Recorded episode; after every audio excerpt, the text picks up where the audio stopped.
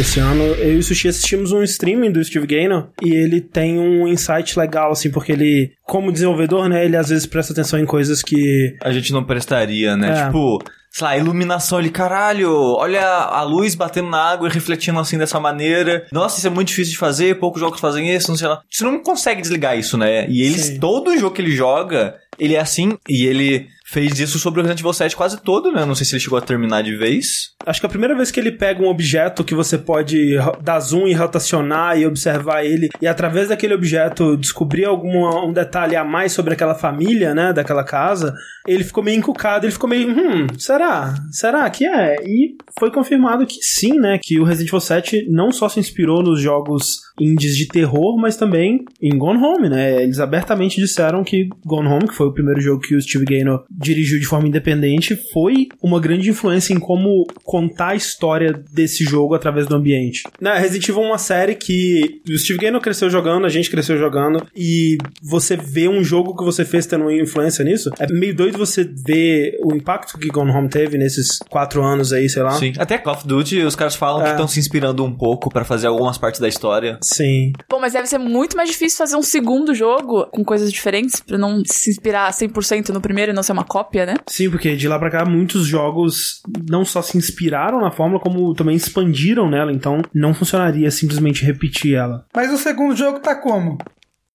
A gente usa o primeiro pedaço mesmo. Usa, usa a primeira, a primeira coisa. É. E nós tá como? Eu sou o André Campos. Eu sou Eduardo Sushi. Eu sou Rafael Kina. Eu sou a Mel. I'm Steve Gaynor. I'm the co-founder of Fulbright and was the writer of Tacoma and Gone Home. And you're listening to Dash Podcast on Jogabilidade.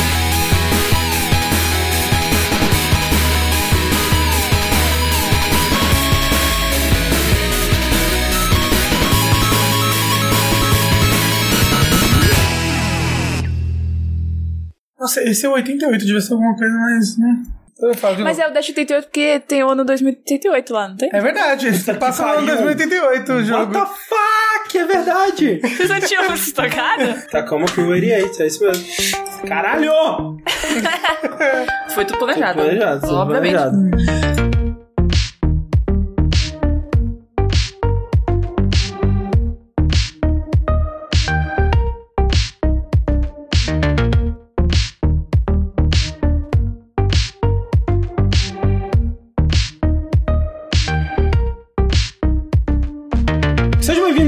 Podcast sobre Tacoma, né? Se você por acaso não jogou o Tacoma, nós vamos discutir o jogo em sua completude, né? Do início ao fim, com todos os spoilers. A gente vai tentar ir, como sempre, num sentido cronológico, né? Então ele vai ficando mais spoilerífico à medida que for progredindo. Com algumas leves escapadas possíveis. É, assim, se você tiver ouvindo esse aviso na abertura, é provavelmente porque deu mais ou menos certo, porque senão eu tiro isso. Mas, de modo geral, é um daqueles jogos que você descobrir a história, você descobrir o que tá acontecendo na estação Tacoma é a experiência, né? Sim. Eu não sei quanto é que ele tá agora na Steam, mas eu acho que ele é uma experiência que vale a pena, Sim, sabe, você é. experimentar e até experimentar com outras pessoas, porque ele é como se fosse um filme, vai? É uma peça, mas a gente vai falar mais sobre isso. Isso. Tá mais pra uma peça mesmo. Mas é, de modo geral, a gente recomenda o jogo aqui? Sim, muito. Sim. Sim. Alguns disclaimers e avisos. Se você não sabe, o Jogabilidade já gravou um podcast sobre o jogo anterior da Fulbright, né? O primeiro jogo deles, que foi o Gone Home. A gente gravou lá em idos de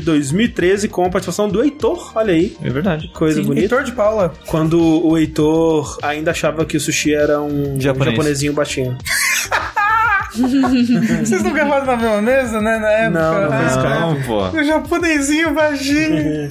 Mas ele é, vocês não. É, verdade. ele já- Esse cara que a gente põe pro sushi Exato. dublar a voz andando por aí. É, a gente paga ele. E também o outro disclaimer é que eu e o Sushi a gente participou de uma pequena porcentagem do desenvolvimento de Tacoma, né? Uma ínfima. Tipo 1% ali. Talvez menos, né? Que foi a localização para português brasileiro, né? E a gente vai falar sobre esse processo processo aqui. A gente vai falar como que isso aconteceu, nossas experiências e um pouco Do quão bom e ruim isso foi pra gente. Exato. Mas a gente tá avisando isso, né, pra que vocês saibam de onde estão embasadas as nossas opiniões e Sim. a nossa conexão ao projeto. Pra quem ainda não jogou o jogo, eu recomendo fortíssimo que joguem com a tradução brasileira, porque Olha tá excelente. Eu não Exceto- quero puxar o saco de vocês, mas tá realmente muito bom. Eu joguei inteiro com a tradução. Exceto na versão de Xbox One, que a legenda tá bizarra Não, nele, não isso saiu não o patch mim. ainda, é, enfim. E claro, a gente gostaria de agradecer também ao Steve Gaynor, que topou mais uma vez voltar aqui ao Jogabilidade pra conversar com a gente, né? A gente fez uma entrevista que a gente vai ir soltando. Rafael acabou de lamber um Steve Gaynor imaginário aqui do lado. Que a gente vai soltando ao longo da discussão, né? Quando for mais é, relevante. Steve Gaynor, que é um dos cofundadores da Fulbright, né? Ao lado da Carla Zimonja. Os dois trabalharam juntos antes na 2K Marine, no Bioshock 2, no DLC do Bioshock 2, o Minerva's Den, que eles foram os leads ali. E co-escreveram juntos aí o Gone Home e o Tacoma, né? Então, muito obrigado. Yeah, for sure. Well, thanks for um, translating our game. Ha ha ha.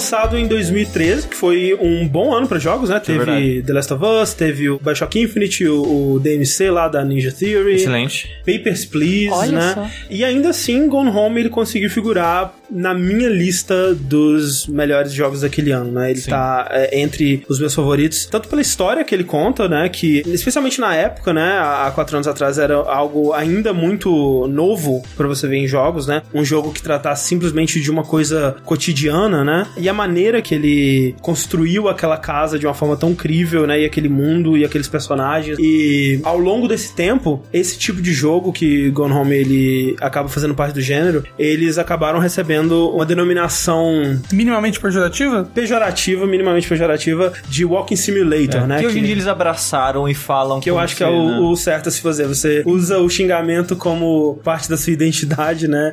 E abraça isso. Esse termo, né, Walking Simulator, ele começou a ser aplicado com o Dear Esther. Dear Esther, né? Especificamente, que foi um dos primeiros jogos de grande visibilidade a fazer isso. Que ele, sim, eu concordo que era um Walking Simulator, porque você basicamente não interagia com nada, né? Você ia andando e à medida que você ia andando, é, narrações iam sendo ativadas. E ele é um jogo bem poético e bonito, assim, mas como jogo mesmo, eu acho ele um tanto quanto chato, assim. Nunca terminei. E o Gone Home, por mais que eles tenham abraçado essa alcunha de Walking Simulator, ele é muito mais que isso, né? Ele é um jogo de exploração, ele é um jogo de você montar peças de um quebra-cabeça de uma história, né? Do que, que tá acontecendo ali. Quase um jogo de detetive, né? É, exatamente, né? Que ele te solta numa casa, você não sabe o que aconteceu e você tem aquela casa inteira pra explorar, pra descobrir a história daquela família, daquelas pessoas, né? E, e é tão gostosa essa parte de você. Cara, tem uma casa inteira que eu não conheço pra fuçar na vida das pessoas e tentar descobrir o que aconteceu. Isso foi tão foda pra mim na época que eu fui num dia, foi de uma sentada só, Sim, eu terminei o jogo inteiro. eu acho que, sabe? inclusive, essa é a experiência perfeita desse tipo de jogo. É você como se fosse um filme. De uma vez só. É, você experiencia ele de uma vez só. É, eu entendo pessoas que acham esse tipo de jogo chato e eu entendo pessoas que queriam uns tiros, queriam umas mortes. É, não tem ação, não tem competição. É, né? E eu até entendo, assim, que na época as pessoas foram tão hostis a Gone Home por medo de que esse tipo de jogo tomasse o lugar dos jogos que elas gostam, por mais infantil e bobo que isso seja, a gente já viu que nada disso vai acontecer, né? Mas o argumento de que, tipo, ah, isso não precisava ser um jogo, isso é só uma história que podia estar num livro ou num filme. São tantas historinhas e a maneira que você descobre elas é tão única dessa mídia, né? Sim. Esse jogo nunca poderia ser o que ele é em nenhuma outra forma. É, Então. A não ser que fosse literalmente alguém te soltar numa casa pra você pessoalmente Exatamente. fazer isso. Exatamente. Sim. A Mel e o Rafael jogaram recentemente, né? Como preparação pra esse podcast. Vocês tinham conhecimento do jogo antes? Vocês tinham interesse de ter jogado antes? Por que não jogaram? Eu conhecia detalhes sobre o jogo que, de fato, tiraram um pouco da experiência dele. Pra mim, gostei bastante do jogo, mas eu admito que se eu não soubesse nada, É. absolutamente nada, ele seria outro jogo. É, eu já tinha ele na minha Steam há um tempão, porque sabe aquelas listas que vão te recomendando? Jogos parecidos que você gosta de jogar. Eu tinha comprado, mas não tinha jogado. E eu não sabia nada do jogo, porque eu não vou atrás de, Aham, de- de gameplays muito extensos de um jogo que eu quero Sim, jogar, sim, sabe? claro. Então eu joguei completamente sem saber de nada, nada. E eu gostei. Não gostei tanto quanto vocês, eu acho. Sim. Mas eu gostei Fala, bastante. fala a verdade, você não gostou. Não, eu gostei. Eu esperava um pouquinho mais só. Ah, O hype tava muito O alto, hype você foi acha? muito alto. Mas o, o que que você não gostou dele, assim? Eu achei que faltou eh, me enganar um pouco mais, assim. Eu gostei da história, eu gostei da mecânica, eu gostei da parte de procurar coisas, eu gosto dessa parte detetive, como vocês sabem.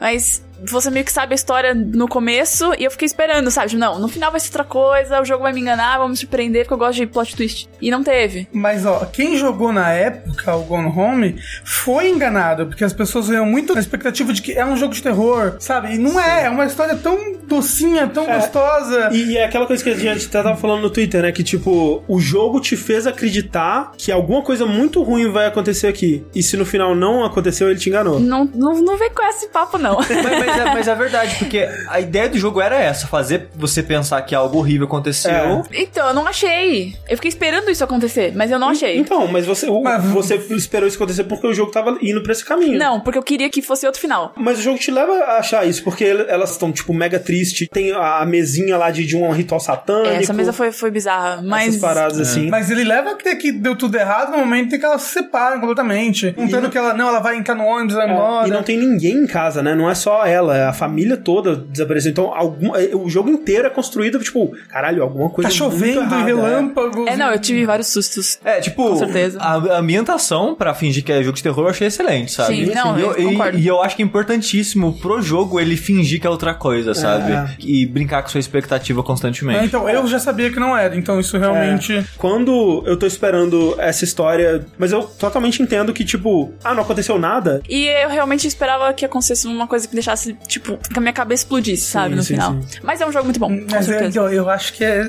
justamente isso. Mas é Ah, legal, não, a sua cabeça não explodir é o que faz ela explodir. Pode ser, pode É ser. um paradoxo Mas eu gostei, sim. de explosão de cabeça. E voltando àquele é, aspecto que a gente falou na introdução do impacto que Gone Home teve, né? Eu queria perguntar aqui pro Steve se ele consegue internalizar, se ele consegue processar esse impacto, essa importância, o fato de que né, Resident Evil tá referenciando Gone Home. It is hard to conceptualize in a unified way. It just strikes me every once in a while. We have some direct connections to Resident Evil 7. In my first design job, I worked with the writer of Resident Evil 7, which I didn't even know until after the game came out. And then somebody tweeted at me and was like, hey, somebody you used to work with worked on Resident Evil 7. It's like, what? And so I emailed him and congratulated him, and he was kind of like, oh, yeah, you know, I rip off Gone Home whenever I can, kind of, uh, you know, which is like generous, but also, you know, knowing that the longer that you're in, in the industry, the more people that you have had influences on you and, and vice versa. And just knowing that, yeah, Gone Home is one of those games that has been able to reach a lot of people and especially a lot of other developers, and that they can see ways that they could kind of take some ideas from that and incorporate it into what they're working on. It's really cool. It's what you want as a designer to be part of that ongoing dialogue of what we do with game design. Então ele falou sobre essa coisa do amigo dele que trabalhou no Resident Evil 7, né? Um cara que trabalhou com ele durante o desenvolvimento do Minerva's Den, que foi o, a expansão do Bioshock 2 que ele dirigiu lá na 2K Marine. E que esse amigo falou, né, que ele copia Gone Home sempre que possível. O que é engraçado, porque eles trabalharam juntos só no Bioshock, É. mas eles ainda têm um, né, um contato de, Sim, de sim. proximidade. É difícil de conceber, de, de internalizar esse tipo de coisa, mas isso bate de vez em quando, assim, quando ele vê essas coisas e ele se sente mó orgulhoso de ter trabalhado num jogo que as pessoas veem e conseguem se inspirar naquilo pra trazer partes do que eles fizeram ali pra outros jogos. Então, que isso é muito legal e que é o que ele espera como um membro da indústria, assim. Muito boa memória, André. Parabéns. Mas enfim, Gone Home deixado para trás aí, a Fulbright parte para o seu novo projeto. E inicialmente, né, eles até pensaram em, em fazer uma sequência mais parecida, né, com o Gone Home. Inclusive por isso que o nome, né, que foi uma das primeiras coisas que veio, é Tacoma, né, porque ia se passar na cidade de Tacoma, no, em Washington. Que é chamada a Cidade do Destino. Porque ela é a cidade mais distante dali de Washington. E aí é o destino final, assim, como se fosse alguma coisa assim. Talvez ela sirva de ponte pra outro lugar, que nem a estação serve. Olha aí. Talvez. Então, Steve, vocês chegaram a pensar em fazer simplesmente uma sequência de Gone Home? Gone Home 2, talvez? When we first started talking about what we were doing next, it was never like a direct or a traditional sequel to Gone Home, but it was a lot closer. And yeah, I think that part of our decision making process was if you try to stay in the place that people connected with the first time, I mean, there's some possibility that they'll be like, oh, I love that. I'll just have more of that. But we thought that with Gone Home, part of what was worthwhile about it was that it felt new and different as opposed to something that was familiar. So yeah, we wanted to say, how can we build on that, but make it feel like it's a game that stands on its own as well? Bom, o que ele falou foi que no começo eles não pensaram em fazer uma sequência direta, como se fosse o Gone Home 2, né? Nada parecido. Mas como foi um jogo muito único, eles queriam que as pessoas tivessem essa nova experiência É que diferente. re- é, se eles só repetissem, né, a mesma coisa, talvez até algumas pessoas gostassem e tal, mas eles queriam que as pessoas tivessem esse impacto de novo de ter uma experiência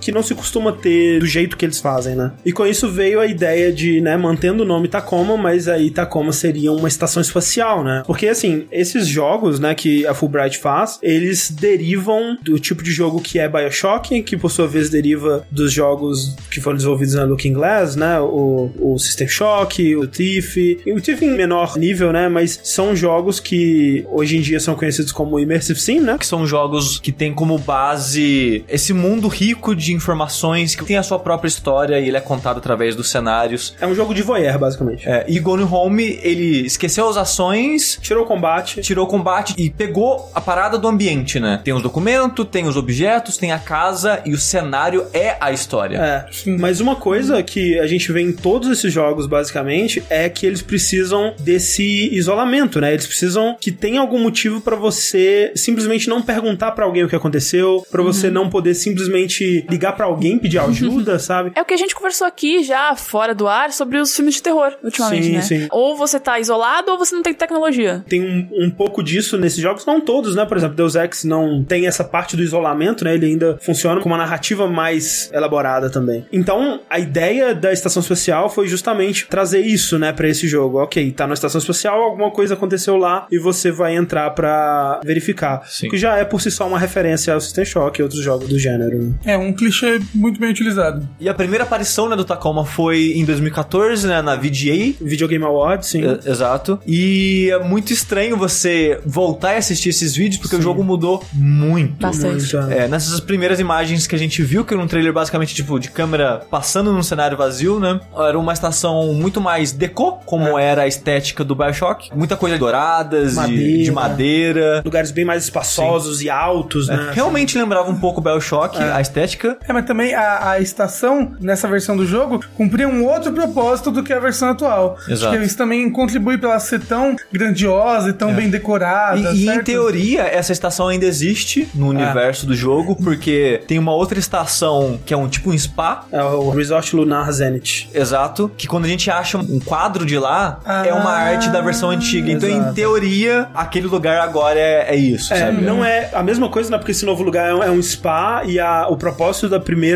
estação seria como um lugar onde você, tipo um aeroporto espacial, onde você sobe da Terra, vai pra lá e de lá você viaja pra outros lugares, assim. De novo, o lugar dos destinos. Olha aí. Olha só. Cidade do Destino. Ou o lugar das baldeações. É, então seria uma coisa muito mais é, Comercial, é, comercial, até. que abriga Fino. fino. E, e agora não, é só uma, uma estação de funcionários da empresa mesmo que não precisa ser bonito. né? Exatamente, Precisa é. ser funcional. Mas, Steve, é, o que aconteceu com a primeira versão de Tacoma? O que, que foi descartado dessa versão antiga e o que, que foi mantido? E por que tudo isso? all of the um, actual areas that were in those early demos and the mechanics, you know, that were like transferring between surfaces, um, those were, yeah, totally ditched from the game. Because as we went further with that version of the game, we realized that we needed a few things, right? We needed more intimate environments, like both that were smaller in space, but also that the crew could kind of have more ownership over and express their personalities through. And also, yeah, as we were building that, we built the AR characters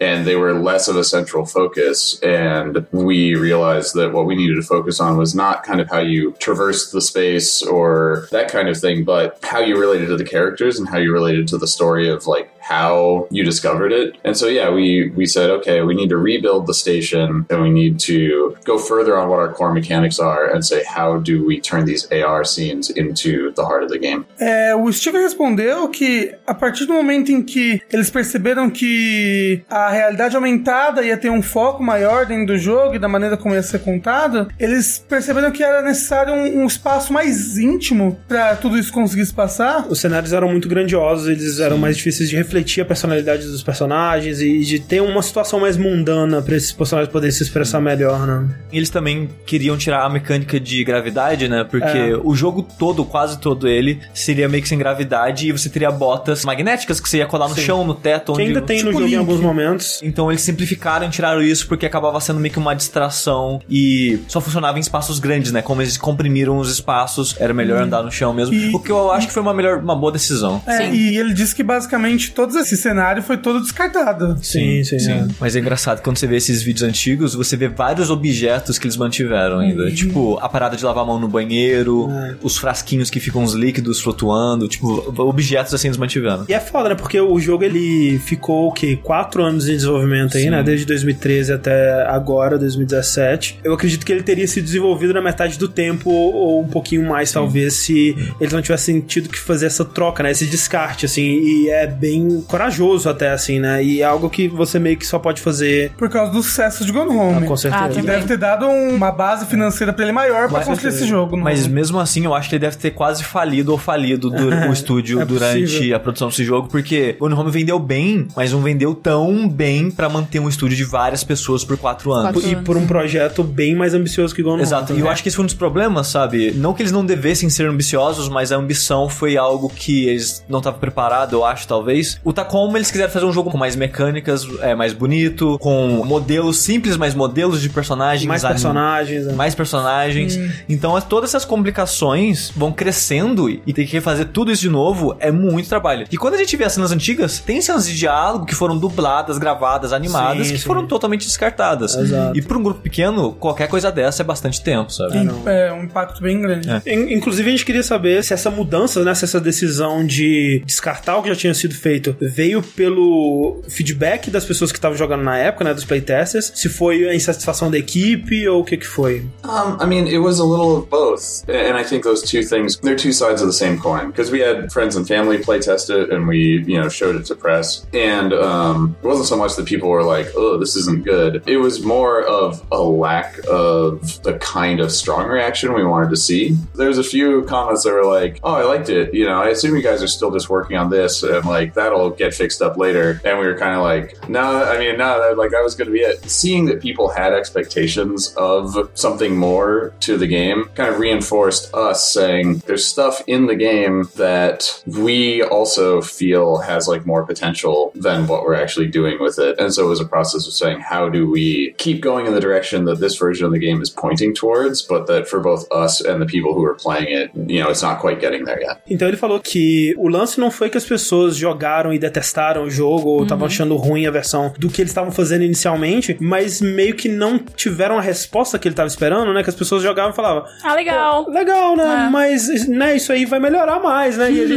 não, na verdade é isso aí, cara. Então, quando ele viu essa resposta das pessoas, a expectativa que elas tinham, né, do próximo jogo da Fulbright e tal, meio que reforçou pra eles que, ok, a gente também não tá realmente satisfeito com o que tá agora e como que a gente pode tirar esse potencial do que as pessoas gostaram, né, e focar mais nisso e extrair esse potencial dessas coisas. E uma coisa que acho que acontece bastante no desenvolvimento de um jogo é os próprios desenvolvedores descobrirem o que, que é o jogo que eles estão fazendo certeza. no meio dele. E É, que nem, que nem ele falou, aconteceu. tipo, a parada das cenas em realidade aumentada não era um foco, né, na primeira versão. E atualmente elas são. É o jogo. É, é a parte mais interessante do jogo, sem dúvida. Todo projeto que você faz, o interessante é você mostrar pra gente que tá de fora, porque Exato, sempre vai é. ter uma visão diferente da sua que tá dentro do projeto, sabe? Com certeza. Então, eles abandonaram essa primeira versão e começaram a trabalhar na versão de Tacoma que a gente conhece agora, que saiu dia 2 de agosto de 2017 para PC, Mac, Linux e é, Xbox One, né? Atualmente não tem planos para o PS4. E parece que,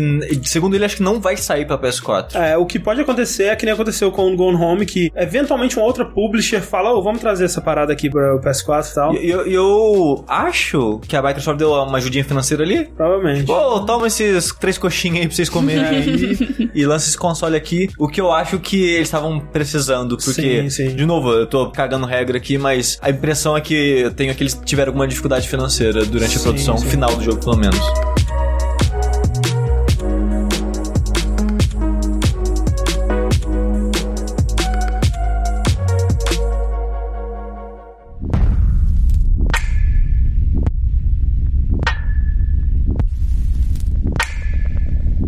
I'm headed in. Welcome aboard.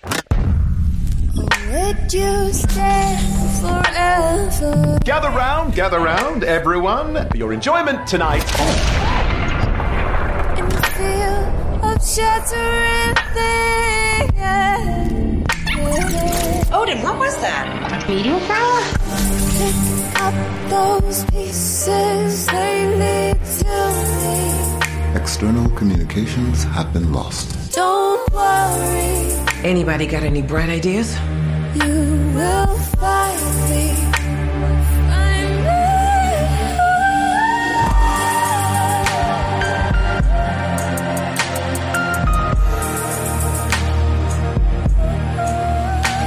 A gente começa numa nave espacial indo pra estação espacial. Sim, a Tacoma, né? Que é a, a estação onde vai se passar o jogo, estação de transferência lunar, Tacoma. A gente tá no controle da Amy Ferrier e ela é uma terceirizada, né? Contratada pela Ventures. Isso, e a Ventures é uma mega corporação do futuro aí, uma corporação de empreendimentos espaciais, eu diria. Sim. Muitos deles focados em lazer no espaço. E ela foi contratada pra recuperar a inteligência artificial que tava na estação depois de algo de errado do que aconteceu nela. Isso. é. Transferir os dados pra devolver a inteligência artificial, né? E pegar o, o, o cérebro, né? O hardware da IA também e levar ele pro quartel-general da Exato. Ventures. E assim como Gone Home, você começa num set meio que de mistério, que tipo, peraí, aconteceu algo aqui, o que aconteceu aqui, por que que tá vazio, por que que eu preciso ir buscar essas coisas. Já no começo, eles já te dão algumas pistas do que aconteceu, porque eles falam que a estação está vazia, né? Não tem ninguém, pelo menos vivo lá dentro. A inteligência artificial ela tá inativa, tá offline e o oxigênio tá escasso, né? A sua a Mini, né, que é a inteligência artificial da sua nave, ela fala que tem oxigênio suficiente para uma tripulação de uma pessoa, né? Então dá a entender que, OK, tem pouco oxigênio aqui. Meu nome, André, é Ok. É, que é a Mini Personagem mais carismática do jogo, desculpa. Minnie, I'm headed in. Talk to you when I'm back. Don't let anybody scan the ship while I'm gone. Okay. Okay. Quer dizer, todo mundo que eu vi jogando esse jogo fala ok junto com ela. É verdade, isso é Eu verdade. não falei, ok. Eu falava todas as vezes. Inclusive, eu achava ela muito estranha. Pessoas. Ela parecia a a versão feminina do Sr. Cocô, lá do South Mr. Park. Hank. É verdade. O quê? Acho que destruiu pra sempre. Acabou. Acabou.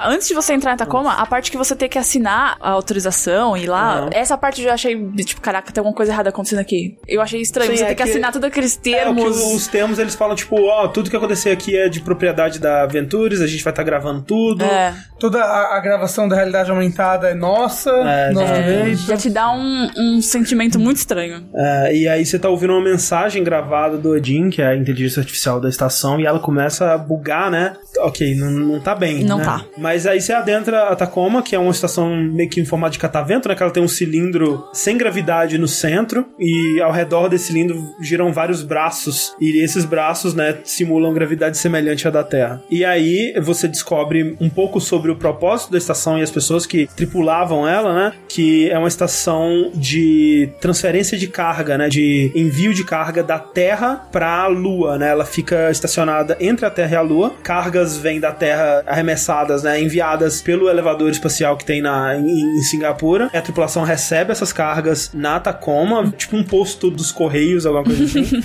E aí eles enviam pro resort lunar Zenith, que é o destino final desses bens, né? Que é um lugar de férias, né? É um- uma estação de lazer na Lua. Então, assim, o propósito da Tacoma mesmo e das pessoas que trabalhavam lá não é nada muito especial ou importante, né? Tipo assim, é importante para as pessoas que estão lá, né? Mas assim, quando você pensa pensa, né, ficção espacial, estação espacial, você pensa pesquisa científica, exploração do universo e tal. E nesse universo, né, que o jogo se passa em 2088, já tá normalizado o suficiente ao ponto de terem pessoas fazendo trabalhos comuns, né, que trabalhos simples, trabalhos de prestação de serviço, basicamente, no espaço. É, são todos terceirizados, né, da aventura. Exatamente. No futuro, todo mundo vai ser terceirizado. Exato, é muito- Já É tá isso. começando agora, já. Exatamente. Pouquíssimas pessoas vão fazer parte de empresas mesmo, vai ser todo mundo contratado pra tarefas específicas. E Ou seja, fudeu. E as pessoas contratadas pra Tacoma, né? E, e são contratos geralmente curtos, geralmente de um ano.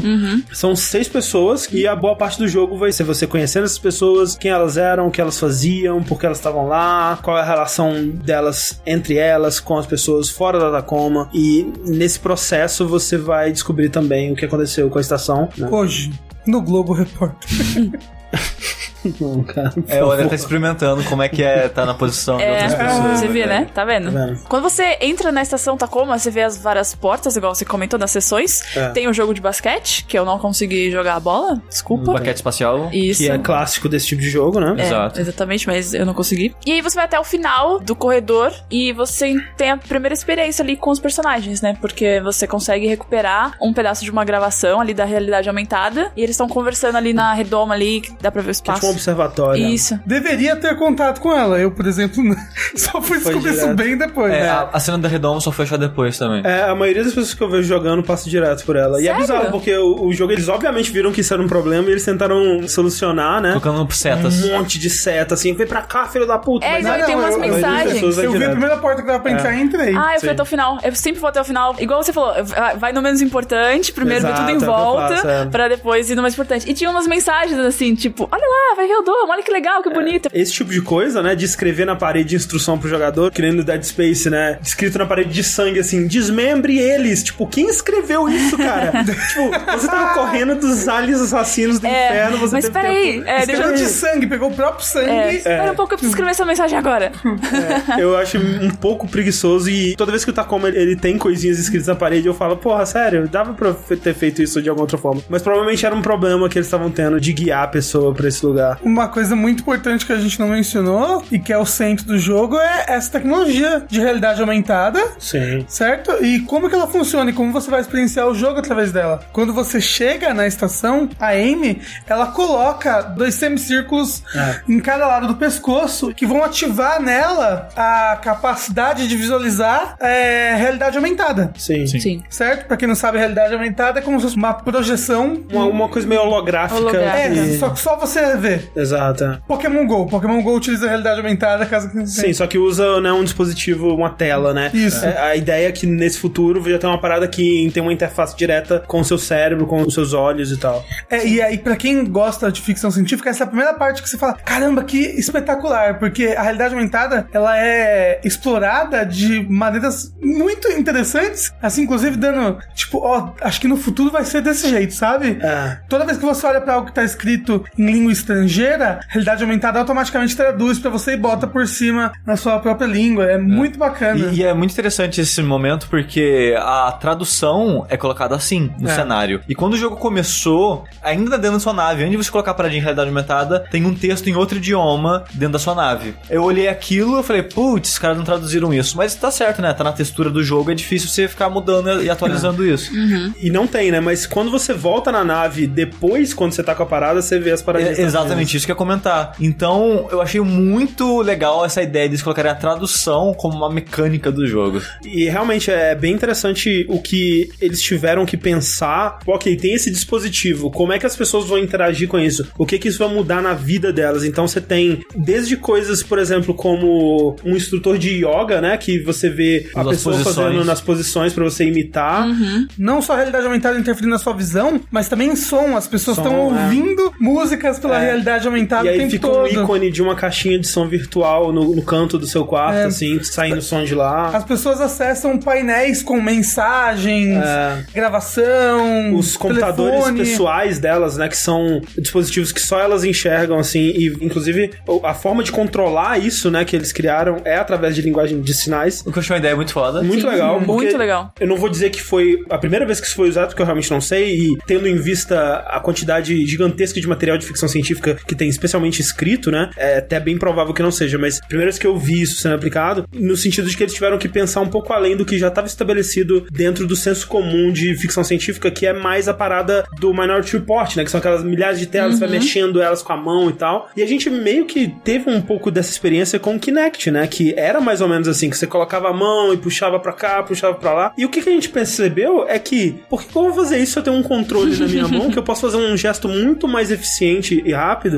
Como vai ser um gesto econômico e, e rápido e, e que vai ser mais eficiente até do que eu usar minha voz pra dar um comando, né? E aí eles colocaram a linguagem de sinais, né? E você vê a personagem fazendo, dando comandos, né? Com a mão dela, fazendo um- uns jutsu de Naruto ali com a mão. E o que faz sentido, porque ela, quando faz o jutsu, ela tá se comunicando com a estação, com as câmeras. E a câmera tá rastreando todo o corpo dela. Exato. Então é muito inteligente, sabe? É, quando você bota o sensor de realidade aumentada, você tem que calibrar. Então você percebe que ele tá o tempo todo rastreando o seu corpo É. e aonde você tá na estação. Então ele Sim. sabe o momento todo o que você tá fazendo com as mãos, por exemplo, com a cabeça. Isso é muito bacana. É, ao mesmo tempo que dá essa sensação de você estar sempre sendo observado, né, o tempo todo, é uma visão interessante de pra onde vai a realidade aumentada, porque hoje em dia todo mundo sabe digitar num teclado e digita com uma certa proficiência e tal. Não é uma habilidade que há 50 anos atrás você acharia que as pessoas teriam, que todo Sim. mundo teria, sabe? Era só pessoas específicas, datilógrafos, Tinha né? curso, Você né, de tinha curso datilografia. pra isso, exato. Ah. E se você for pensar, ok, daqui a 80, 70 anos no futuro, né, que é mais ou menos quando se passa esse jogo, linguagem de sinais faz sentido. Tipo, todo mundo vai saber fazer alguma coisa em linguagem de sinais porque é um método eficiente de você se comunicar com a realidade aumentada. Então, muito legal essa parte de especulação, né, do, do- A criação do universo deles eu acho muito boa. Hum, Fantástico. É. Acho É. que foi a parte que mais atraiu no jogo foi essa. Tem a, a bandinha de realidade aumentada, né, que é o One Van One lá, Van. que é um K-pop esquisito Isso do que, futuro. que é justamente o que mostra que o futuro distópico e apocalíptico é que ainda existe K-pop no mundo. Um K-pop virtual agora. Virtual, tipo um Hatsune Miku. Hatsune Miku da vida. Porque quando você vê a imagem do One Van, é um cara só fazendo três personagens da banda, né? Com fantasias diferentes. Tem o, o, o Marcos, o Vane Johnny e o Wizard Marcos, que é ele com a fantasia de mago, assim, que eu acho Mago maravilhoso, cara. Não, e o pior, tem aqueles travesseiros gigantes, como é que é o nome? Cara. Tem da Kimakuri ainda, no futuro. Tem. Ou seja, deu tudo errado. Mas, ou seja, assim como a maioria das ficções de futuro distópico, o Oriente domina o Ocidente. Exatamente. Sim, com certeza. Isso acontece no, no Tacoma por um motivo que eu acho bem legal, até que quando você vai explorando, né, a, a cultura do povo lá e tal, você vê que Singapura Sim. é o centro do mundo, Incrível basicamente, isso. né? Sim. Estados Unidos meio que não existe mais, né? Ele foi É, dividido em foi vários dividido estados, em vários, vários, vários países. É, os, é, os estados foram é, dividindo e criando seus próprios países, né? Tipo, Exato. sabe, o, sul, o sul quer sair do Brasil, aí pega os três estados ali e faz um país. E foi muito interessante pra mim, na parte de tradução, isso, porque no começo do jogo não fica muito bem definido o que aconteceu com os países. Ainda mais a gente que tava traduzindo com coisas do documento fora de ordem. Sim, sim. Então teve uma hora que num documento eles falavam de uma região, eu, que região que é essa, É, sabe? e aí que, procurava. aí vai lá no Google, região. É uma nação que, assim como eu comentei que o Sul, tem a brincadeira que o Sul quer separar do país, teve uma época nos Estados Unidos que alguns estados próximos da Califórnia queriam se separar dos Estados Unidos e tinham um nome pra aquela região. E nessa ficção do Tacoma, isso aconteceu. Esses estados se juntaram, se separaram e viraram uma É, nação. inclusive a Amy é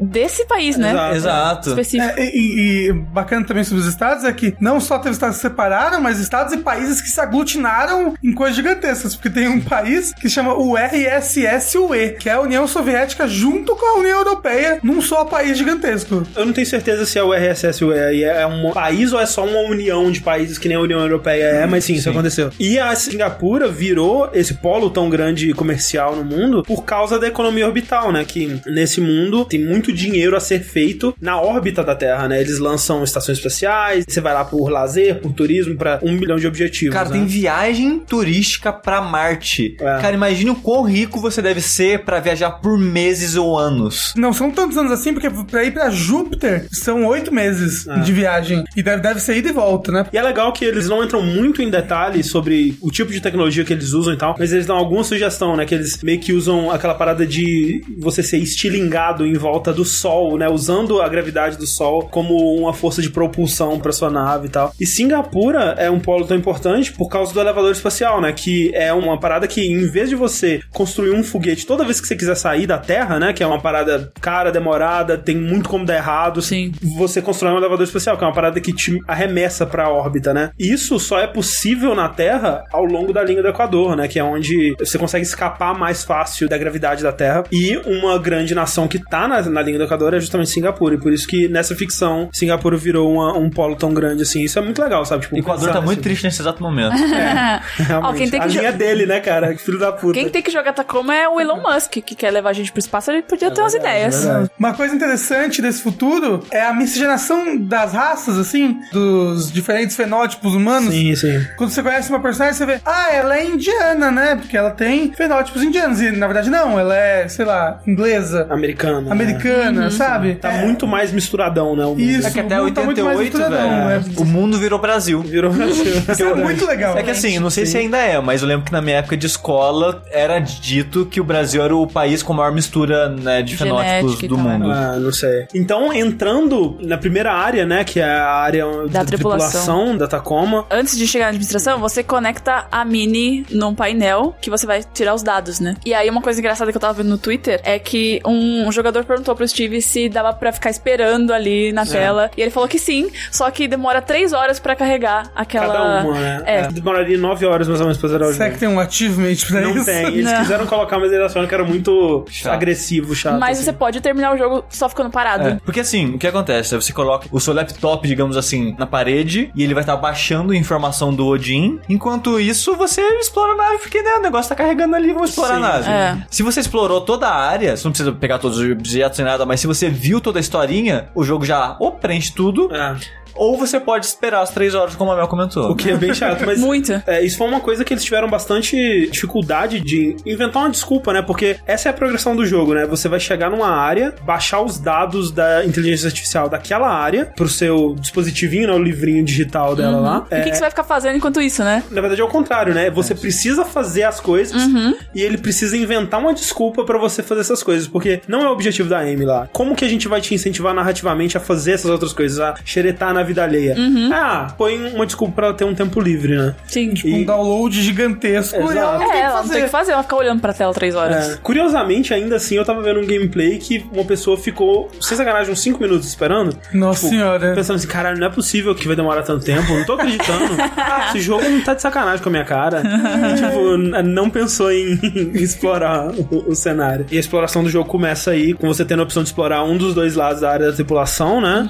É, e eu acho que o jogo, ele, de novo, ele te guia, né, com setinhas pra você explorar a área da administração, né? Que Eu é... sempre começo pela direita, não sei se é uma coisa. É. E aí na área da administração tá tendo uma festa, né? A festa do dia da obsolescência. Não está tendo uma festa. É, teve. Teve. Teve uma festa. Quando Tem você traços entra, de uma festa. é, quando você entra na área, você recebe uma mensagem de que, olha, tem uma gravação da realidade aumentada de algo que aconteceu nessa sala três dias atrás. Sim. Você quer tentar recuperar essa gravação? É. Aí você segura a barra de espaço e começa a recuperar a gravação. Começa a aparecer mensagens que me deram um pouquinho de medo ali no meio. é. E aí você recupera uma gravação de todas as pessoas ali, o que aconteceu com elas três dias atrás, naquela sala. É, e aí tem essa coisa que, tipo, não são as pessoas, né? É tipo um modelo low poly das pessoas, assim, que a, a realidade aumentada fez, né? E você vê elas se movendo, onde elas estavam e tudo mais, e escuta as vozes, né? E eu acho que é aí que o jogo apresenta a sua grande novidade, né? É aí que o jogo começa, Sim. verdade. Basicamente, é. É, nesse lugar, você tem tipo um salão de reunião de festas. Aí tem uma parte com a mesa onde o pessoal se reúne pra comer. Tem a, a cozinha, tem a, a sala da administração. Tem uma escada descendo, você vai ter lá uma parte mais de lazer, que vai ter uma me- mesa de sinuca, uma mesa em que joga um board game, sofá, essas coisas, né? Então, nesse momento, as pessoas estão espalhadas. Tem duas na cozinha, tem uma jogando bilhar, tem outras na mesa, tem uma na sala de administração ainda resolvendo umas paradas. Isso. E a graça do jogo é que tudo isso acontece ao mesmo tempo. É. tá? É um vídeo único, uma gravação única dessas pessoas para toda essa região. Vou ver o que esse pessoal tá fazendo na cozinha. Ouve eles. Aí eles vão pra sala. É tipo, eu vou acompanhar eles pra sala. Na sala já tá uma conversa rolando. Você, putz, eu tenho que ouvir a sala inteira agora, porque eles estão no meio da conversa. Quero saber o que aconteceu antes, sabe? E aí o jogo ele te dá o controle, né? Sim. Sim. Você, você pode rebobinar ou avançar essa gravação enquanto você quiser. Exato. Ou pausar. Então você É, vai. e Ah, ela é- agora eu vou acompanhar o que, que essa pessoa que fez nesses cinco minutos. E o que, que será que aquele outro fez? O que, que ele E, falou? e na linha do tempo tem os pontos chaves, né? Que ele coloca uma interrogação. Tipo, olha, esse ponto aqui, é importante você ver. É, na E verdade. Você vai procurando. Na, na verdade, esses pontos são os momentos em que. Você pode hackear o computador deles. É, são, são os momentos em que as pessoas abriram Sim. o. Desktop. O desk- desktop é, e você delas. pode então, abrir, é. São os pontos que você pode xeretar ali dentro. Mas né? legal que às vezes você acha que você escutou tudo e tem uma interrogação. Você fala, meu Deus, eu vou É, caçar não. essa interrogação. E ele faz coisas legais de colocar até easter eggs, assim, que tipo, ok, todo mundo saiu dessa sala e foi pra casa do caralho. Mas e se eu for nesse lugar onde não tem ninguém num certo tempo da gravação? E aí ele põe algum easter egg, geralmente é é um alto-falante com uma mensagem do Sérgio Venturi, ou alguma outra coisa curiosa acontece lá. assim. O gato. O gato, é, tem um achievement pra você encontrar o gato, né? Tipo, é uma, um detalhe curioso também que eu acho muito legal, é que, tipo, a, Ivy, que é a administradora da estação, ela tem um gato que foi levado pra estação com ela, né? Um bichinho, coitado, né? Tá no espaço, não pediu por nada disso. Tadinho. Mas tá lá. Né? Ele anda pela estação, ele fica de boa, né? no- nos vários... Ele fica sendo um gato. Fica sendo um gato por vários Como é lugares que o da estação. gato anda pra uma estação dessa, cara? Zero G, A, né? a, Ivy deve levar ele Deve pra onde ela for. Talvez. Porque, tipo, gato. como é que ele pega aquele elevador, sabe? Segura com as patinhas no É, lugar. é. O gato ele aparece nas gravações de realidade aumentada também, o que faz muito sentido porque a Ventures ela vai querer saber onde que tá todos os seres vivos dessa estação, né? Vai que o gato faz alguma merda, eles têm que saber o que aconteceu. Justo. Quando você aponta pra todas as pessoas na nave, aparece o nome dela, aparece uma fotinha, aparece o que ela faz na nave e tal. Quando você aponta pro gato, só aparece gato, gato de estimação, né? Companheiro da tripulação e tudo mais, não aparece mais nada. Só que tem um momento que tem um- uma lista dos tripulantes que foi escrito pela Nath, né? Que ela tava escrevendo o que todo mundo tava fazendo. E nesse momento você vê o nome do gato, que é Margaret Catwood, e é maravilhoso. Isso Cara, é parabéns genial. a todos os envolvidos. Sim. Parabéns, Ana. E outra coisa interessante que você pode fazer, além de, né, de ver os pedaços da história, é que você consegue informações pra continuar navegando. Por exemplo, na sala da Eve, que ela tá discutindo com o Odin na sala de administração, você vê ela colocando uma senha numa porta. É. E você assistindo ela colocar a senha, você, ó, pô, essa é a senha dessa porta, É. sabe? Então, Tem outra forma de você conseguir, né? Você acha a senha escrita em outro lugar, mas é muito legal que ele deixe você fazer isso assim também. Exato. E, e durante toda essa gravação, o que tá rolando é a festa da ob- obsolescência. Isso. É uma comemoração irônica deles. É um feriado do sindicato, basicamente, onde você tem que celebrar, porque há um tempo atrás, né, isso vai ser bem importante pra história, a Ventures e outras companhias, ao que leva a entender, tentaram passar no, no congresso, né, de, de leis orbitais lá, que é o OCEP, uma lei que, que tiraria o acordo da supervisão humana, que o- esse acordo da supervisão humana é algo que manda que numa estação espacial, com uma inteligência artificial comandando, tem que ter humano. É, é obrigatório que tenha uma tripulação de seres humanos naquela tripulação, e isso é bom pro sindicato porque gera emprego, né? Sim. As pessoas querem manter os empregos dela e tal. Mas, como está acontecendo agora já, as empresas grandes querem. E as inteligências artificiais desse jogo, a gente vai ver que elas são pessoas, cara. Sim. Tipo, elas são indistinguíveis de uma pessoa. Pra que, que você vai ter um humano, sabe? é. Do ponto de vista econômico, né, e financeiro das empresas, você só tá gastando mais, cara. Vai ter uma galera aqui que vai estar fazendo uns trabalhos muito whatever, assim, você vê que a própria tripulação da Tacoma, eles não fazem nada muito elaborado, muito... É, é, aliás, bo- boa parte da tripulação tá ali pra se manter. É, né? A- É. Os cargos deles são cargos para que consigam ter humanos lá dentro. entendeu? É, é o mínimo de funcionários para que exista pessoas ali. Porque tem a administradora que vai gerenciar as pessoas, tem um Isso. cara que cuida da parte botânica para fazer comida Tipo, e é, exato. oxigênio. Só- Pra é, pessoas. Pra pessoas,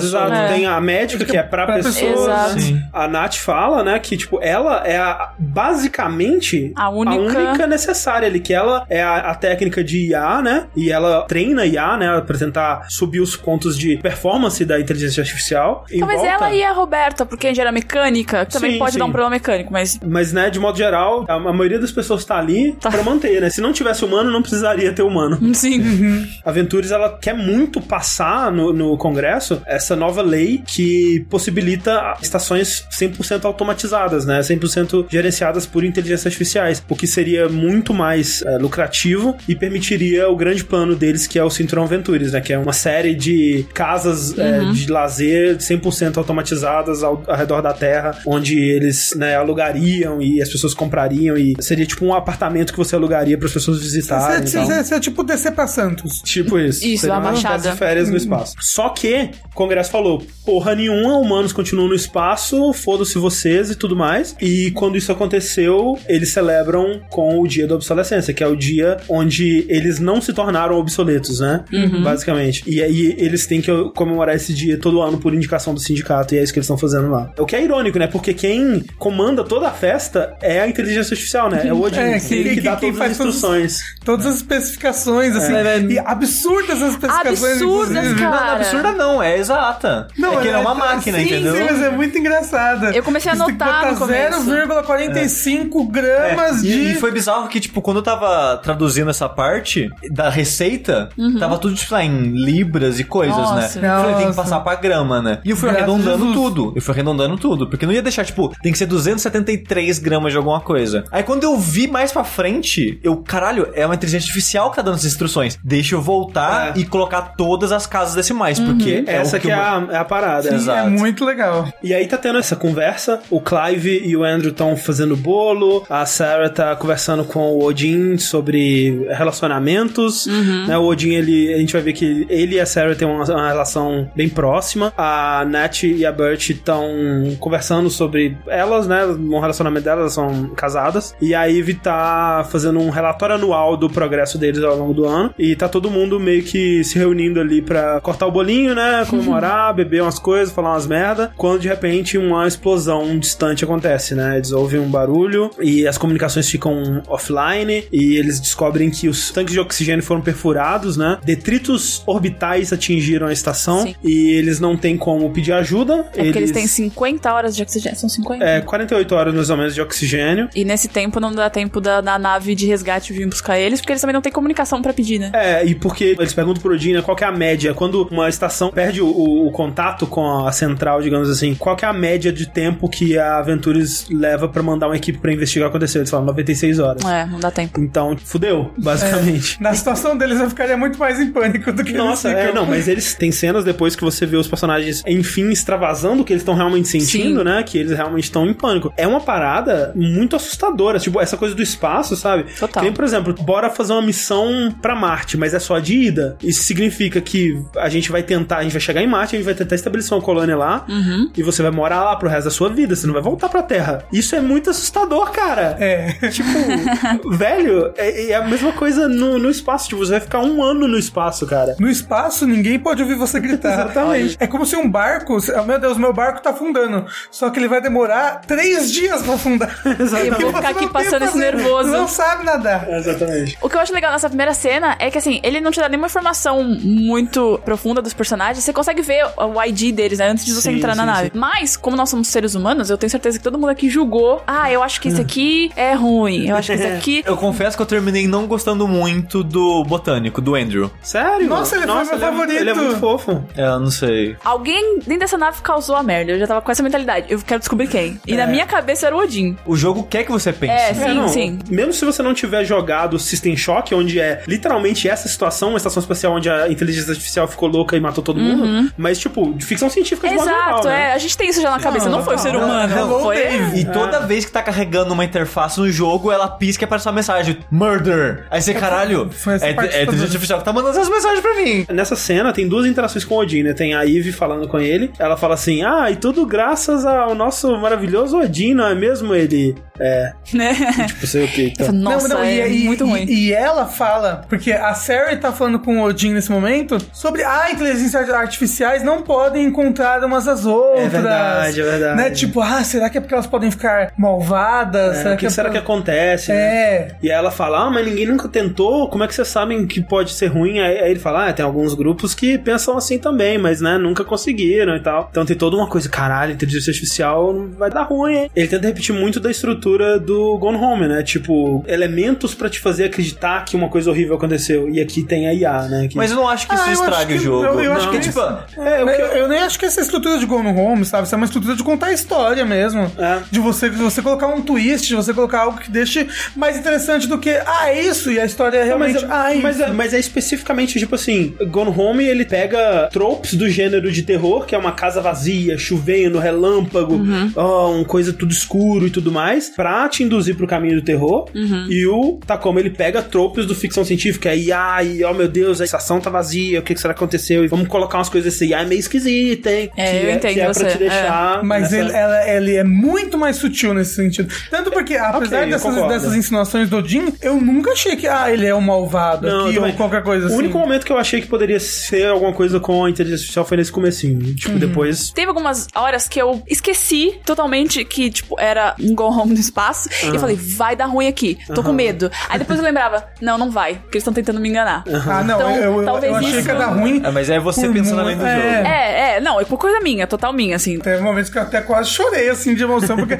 achei que fulano ia morrer, qualquer coisa. Ah, não. Essa vai ser basicamente a estrutura do jogo, né? Você vai explorando essas áreas, encontrando essas cenas, seguindo, né, os personagens, vendo as interações deles, vendo que eles estão conversando, xeretando as coisas dele. E essa é uma estrutura que lembra muito Sleep No More, que é uma Peça de teatro. Interativa. Barra experiência. É uma- eu, eu diria que é algo que evoluiu um pouco do conceito dessas escape rooms que existem Sim. pra você ir fisicamente, porque é muito uma coisa de te colocar numa experiência 360 de imersão dentro de uma ficção, onde né, na escape room você tem que escapar e nessa você vai ter uma experiência teatral, né? É, Sleep No More, no caso, não é um jogo, caso que, Não. que quem não conheça aí de casa. É um teatro em Nova No- York. É um teatro, é como se fosse um teatro em três andares. Foi intencional essa inspiração em Sleep No More? Yeah, yeah, which is uh, an immersive theater production that's in New York where you actually share the space with the performers as the show goes on. The funny thing is that escape rooms actually come from video games originally. Uh, there was a whole series of like flash games and browser games. So the first physical escape room that really took off was made by a Japanese company and it was called like Real Life Escape Room because, because it came from from digital escape rooms and now, you know, that's a whole kind of cottage industry to itself. So yeah, gone home, we had that feeling of like, oh, what if you were just like in a small space and you could examine all of the details? And in most cases, you know, it wasn't like to solve a puzzle and escape the room, but that core feeling of saying like, oh, you can like look behind the edge of the dresser and find a little note. Every inch of the room can be relevant was an influence on us. And then going forward from there, yeah, saying how do we incorporate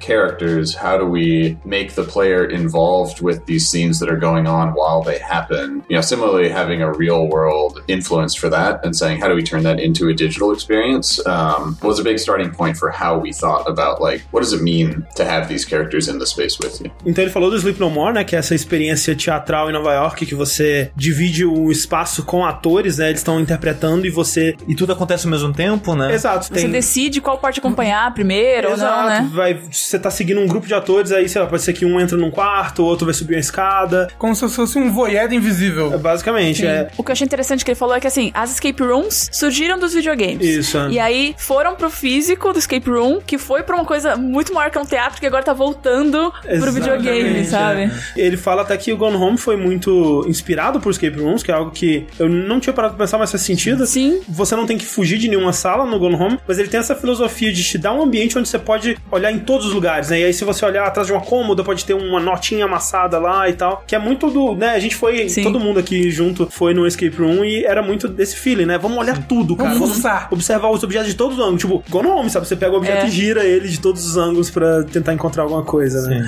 E aí, extrapolar isso pra um ambiente onde várias coisas estão acontecendo em volta de você e você Várias pode. pessoas várias estão pessoas, interagindo em volta de você. Cara, eu quero muito ir no Sleep No Eu também. Cara, deve ser muito foda, É. né? Mas, E o foda é que eu vou ter que ir, tipo, cinco vezes, né? É, porque o legal do jogo é que você pode pausar, rebobinar, ir pra outra sala e escutar. Agora, no Sleep No More, você tem que fazer essa escolha mesmo. Exatamente. Acompanho esse ator ou outro. Eu acho que eu ia ficar paralisado, acho que ia sentar no chão e chorar, sabe? É, eu quero ver tudo. ficar só na recepção do hotel o tempo todo.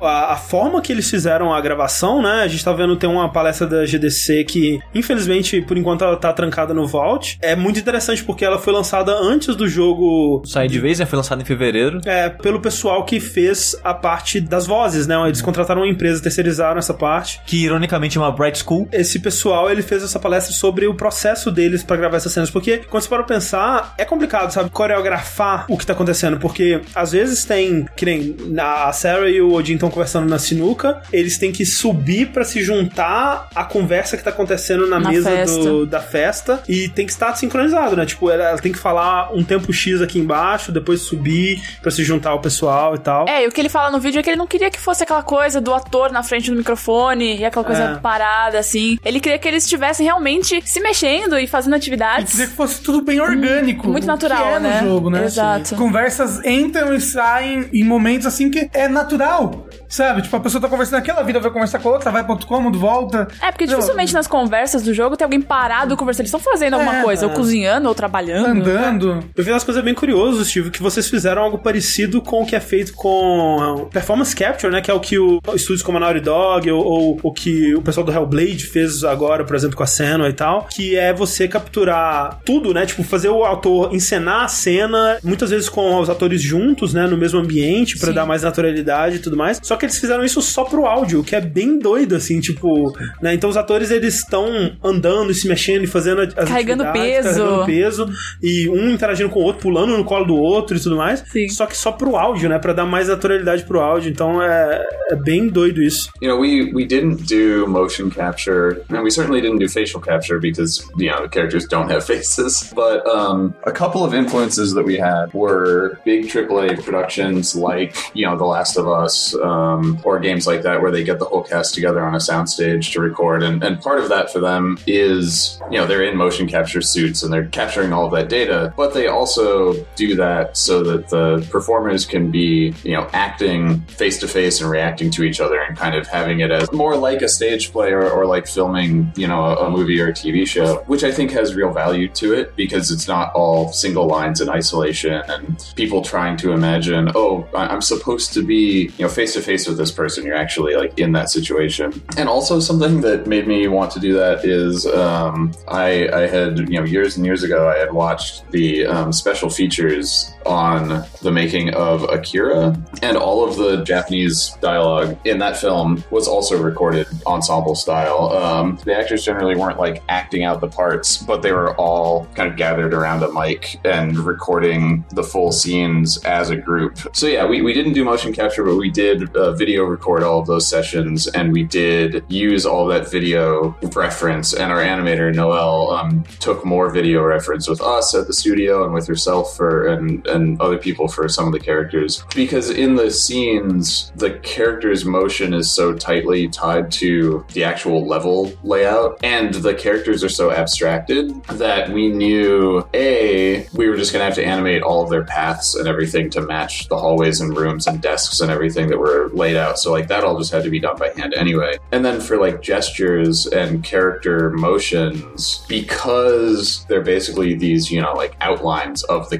characters that you're seeing. We knew we needed the motions to be like a little bit broader and more exaggerated or, or you know pushed so that you could see them. Naturalistic motion capture probably wouldn't have gotten that across but you also don't want to tell actors like you know go bigger be more pantomime. And so you know it was a it was an interesting difficult process to kind of like figure out but you know having the actors there performing the scenes i think really ended up coming across in the audio Então, o Steve falou que eles se inspiraram muito em jogos como The Last of Us e, e tudo mais, justamente pelo benefício que é você ter todos os atores juntos, né, e, e atuando juntos, porque isso dá mais naturalidade, eles podem reagir e tudo mais. Sim. E uma outra inspiração dele foi quando ele assistiu o making off do Akira, né, o que a gente fez também pro Jack, que a gente gravou. Que ele comentou que a gravação da dublagem foi feita num esquema parecido, né? Os dubladores não estavam atuando, mas estavam todos juntos, conversando juntos. Tipo, né? encenando, no caso, né? Sim. Tipo, Mas é algo comum pra anime de Anime, modo até geral. hoje, né? E um dos motivos que ele também não achou necessários né, as capturas dos personagens é porque a distância que eles andam entre os lugares e ser tudo feito à mão, os É gestos têm que ser um pouco mais caricatos pra ser mais visível. Então, muitos desses dados não seriam usados por eles, então não tinha necessidade. É, pra isso funcionar com performance capture, eles teriam que meio que criar uma maquete do cenário, Do cenário inteiro. todo, né? é. O que não, não faz sentido. Isso tudo foi feito à mão, né? Toda a animação basicamente foi feita à mão, usando base como referência que eles mesmos gravaram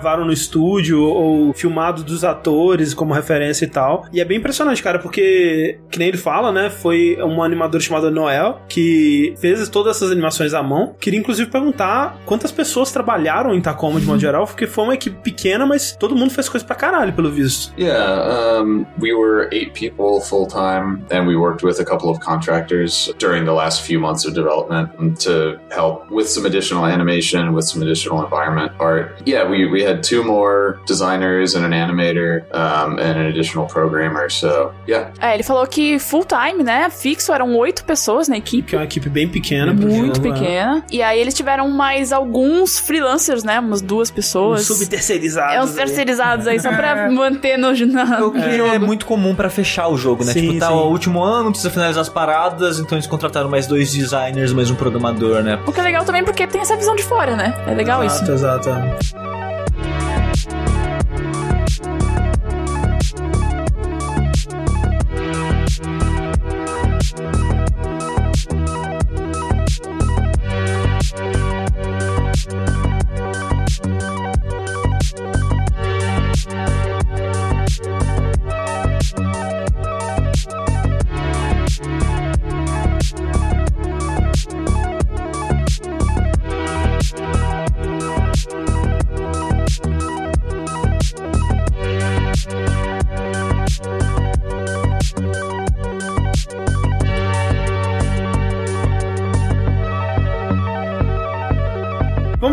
Dos tripulantes da Tacoma, né? Que são essas seis pessoas, mais uma IA, mais um gato. Essas seis pessoas a gente vai conhecer bastante. E eu queria puxar pra cada um falar um pouco de, de cada um assim. Vamos começar então pela administradora, né? Que é a Eve St. James. Isso. Que eventualmente acabou se tornando a Evelyn Victoria, a mãezona da parada. Ela é bem uma figura materna mesmo, né? Pra tripulação. Muito isso de mãe puxando a orelha e dando bronquinha e guiando, mas sendo meio que. Sim, a sabe? impressão que dá é que a, a maioria do pessoal tá na faixa dos 30 anos ali.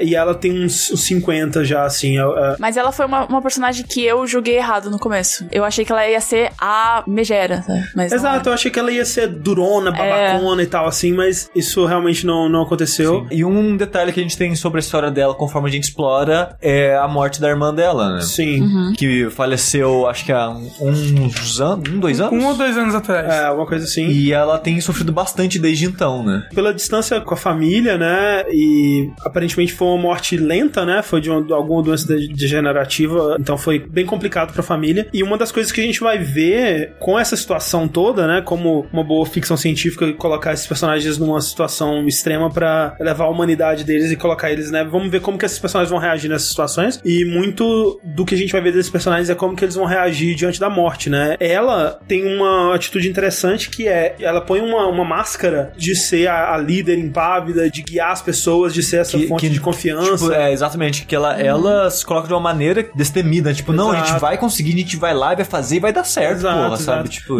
Mas no fundo ela tá muito machucada, ela tá, ela tá muito desesperançosa. E quando ela vai falar francamente com o Clive, ela fala: Cara, a gente morreu, velho. Tipo, já aceitei, tá ligado? Quem diria que a gente ia morrer aqui, sabe? Eu não esperava que seria agora, mas já chegou, né? É a nossa hora, não adianta nada. O que que a gente vai fazer, sabe? Esse plano aí é mais fácil a gente sair nadando até a lua aqui, que tem a mesma chance de, de dar certo. No fundo, ela já perdeu todas as esperanças, então é legal essa dualidade. Já que falamos da Eve, vamos puxar então o Clive Siddiq, que é o técnico de operações, né? Que isso basicamente significa que ele cuida meio que do inventário da estação ali, suprimentos, equipamentos, até sei lá, tipo, correspondência, eu imagino que é ele que lida com essa parada, sabe? Que, tipo, na área ali que tem a academia e que tem a- o depósito e tal, tem um lugarzinho onde eles ficam recebendo as correspondências e tal. E é até engraçado que até nisso dá pra você ver bastante da personalidade de cada um, né? Que, tipo, o da net é todo bagunçadaço, assim e tal. Em tudo, absolutamente em todos os locais você consegue perceber um pouquinho de personalidade de cada pessoa. No livro que a pessoa tá lendo, Exato, exato. no- na maneira como ela organiza o armário dela, como ela organiza a mesa dela. Pô, e- em relação a, a design, no sentido de como construir personagens e mundo pelos objetos, esse jogo faz isso muito bem. Muito bem. Aonde você desce do elevador, entre aspas, que é só uma paradinha que você coloca um pé de apoio, tem um arranhado de bota, sabe? Que a pessoa desce ali e anda muito, tá, tá uma risca preta, assim. Então tem muito detalhezinho no mundo pra construir isso e eu acho bem legal isso. É, ali numa parte da academia tem os lockers. E Muito é- bom, tem cara. duas pessoas que estão trancadas, né? É. Não lembro quem são. É o do Clive e o da Sarah. Que você vê que são as pessoas talvez mais fechadas. Você pensa, e Então, é, pensa faz isso, sentido. né? Total faz sentido, né? E o, locker de cada um, o armário de cada um ali, tem muito sobre aquela pessoa também, né? Por exemplo, É. o, o do Clive, né? A gente vê pelo armário dele, pelos objetos no quarto dele, que na faculdade, na universidade, ele era um jogador de futebol americano, né? Tinha toda essa coisa do esporte que ficou pra trás. Ele Mas quer que- voltar essa quer voltar, forma. Exato, ele É. põe uma foto dele quando ele tava na faculdade e fala: Esse aqui é o objetivo, bora lá, sem, sem né, enfraquecer e tal. E ele quer muito isso. Ele tá num relacionamento com a Eve, mas parece ser um relacionamento desses de conveniência, sabe? Sim. Nenhum dos dois parece gostar muito assim do outro. Ele parece gostar muito dela. É, é um relacionamento desigual, assim. Ele é um cara muito, muito sincero, assim. Parece que ele não filtra o coração dele, digamos assim. Ele respondeu de uma forma exacerbada ao carinho, sei lá, que for que a Ivy. É, talvez É, porque ele, ele, tá vivendo um momento na vida dele meio merda, assim, de Sim. emprego, de dívida. Sim, sim. É tipo quando você vê ele sozinho no quarto, ele tá tipo enchendo a cara. Exato. Então quando É. ele vê algo positivo, ele, ele agarra. É, ele tem a autoestima baixíssima. Esse áudio dele no quarto é falando: Ah, por que, que ela ia querer alguma coisa comigo? Logo eu, Sim. não sou ninguém. Na- e ele tá sempre conversando com um amigo dele É. que tá muito mais bem sucedido Muito. que ele. Sim, é. O, o amigo que é o Jermaine, Jermaine Burgers lá, ele é o, o capitão de um cruzeiro que vai pra Júpiter, tá ligado? Tipo, o cara,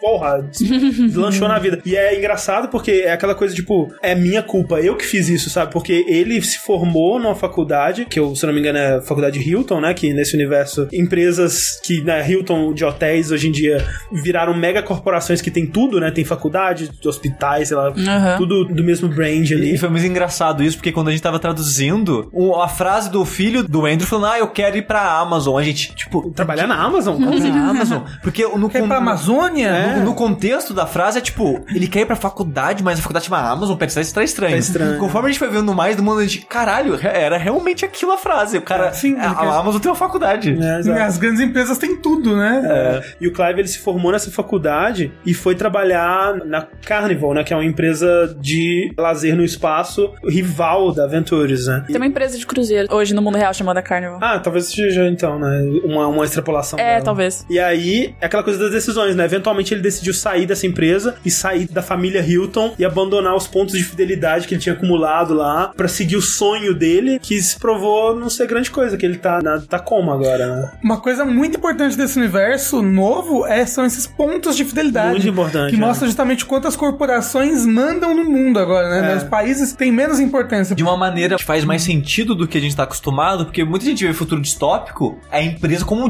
ditadora, É, sabe? É. Aquela meio que é, mas uma maneira que faz mais sentido pra nossa realidade, que é tipo, ela manda em você usando regras e sistemas a favor dela, sabe? É, tipo, ela não teve que abolir a moeda. O dinheiro ainda existe, mas chegou num ponto que o ponto de fidelidade é mais valioso que o dinheiro. Exato. É. E ponto de fidelidade é o quê? Tipo, ah, você compra coisas, você consome coisas, tudo que você faz com aquela empresa assim, de gasto e investimento gera pontos de fidelidade e esse ponto Você de... vai acumulando pela vida, né? Exato. E esse ponto de fidelidade pode chegar ao ponto de comprar um curso de uma faculdade, sabe? É. Uhum. E você ter muito ponto de fidelidade e você conviver com uma empresa, você fica bem visto pra ela, É, sabe? exato. Você Então- ganha reputação dentro daquela Exato. empresa. Então, quando o cara estudou na faculdade Hilton, trabalhava com a Hilton, saiu disso, fecharam as- todas as portas pra ele, Exato. sabe? E ele fala assim: eu quero tentar me reentregar e tal. Eles falam: não, a gente não contrata empregados que já foram demitidos alguma Sim. vez e tal. E, Nossa. e- e esse aspecto do futuro que eles criaram eu acho o mais interessante de todos. Eu acho que é a parte mais pessimista de um jogo que, de modo geral, é bem otimista. É bem legal que tenha esse balanço, né? Já que a gente tá falando disso, né, do mundo Aham. por trás do jogo, Steve, como que vocês se guiaram em quais os objetivos da equipe ao criar a visão desse futuro? With speculative fiction, you know, with a game that takes place or a piece of fiction that takes place, you know, in this case, like 75 years in the future, like, you aren't going to be able to predict how things are actually going to be or whatever, right? So, like, on the one hand, you can't have accuracy, but you want to have believability, which isn't to say, oh, I believe this is how things are actually going to be, but to say, I believe that this is like a version of our future that like makes sense. You know, it's like, oh, I can see that. I can see this. Maybe the whole picture isn't like, ah, everything that's here is exactly how things are going to turn out. But you, you see the different pieces of it and you say, oh, okay, that, that makes sense. I can see how we get there from here. Or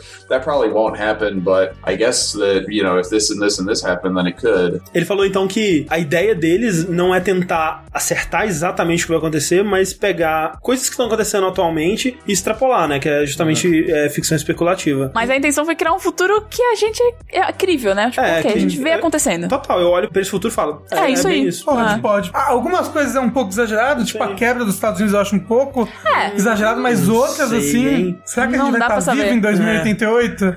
Jamais. Agora, foi bizarro que um cara tweetou pro Steve alguns dias atrás com um tweet de um anúncio que ele viu no LinkedIn falando: pague as suas dívidas estudantis com pontos de fidelidade. Olha aí. Que é o que já tá acontecendo.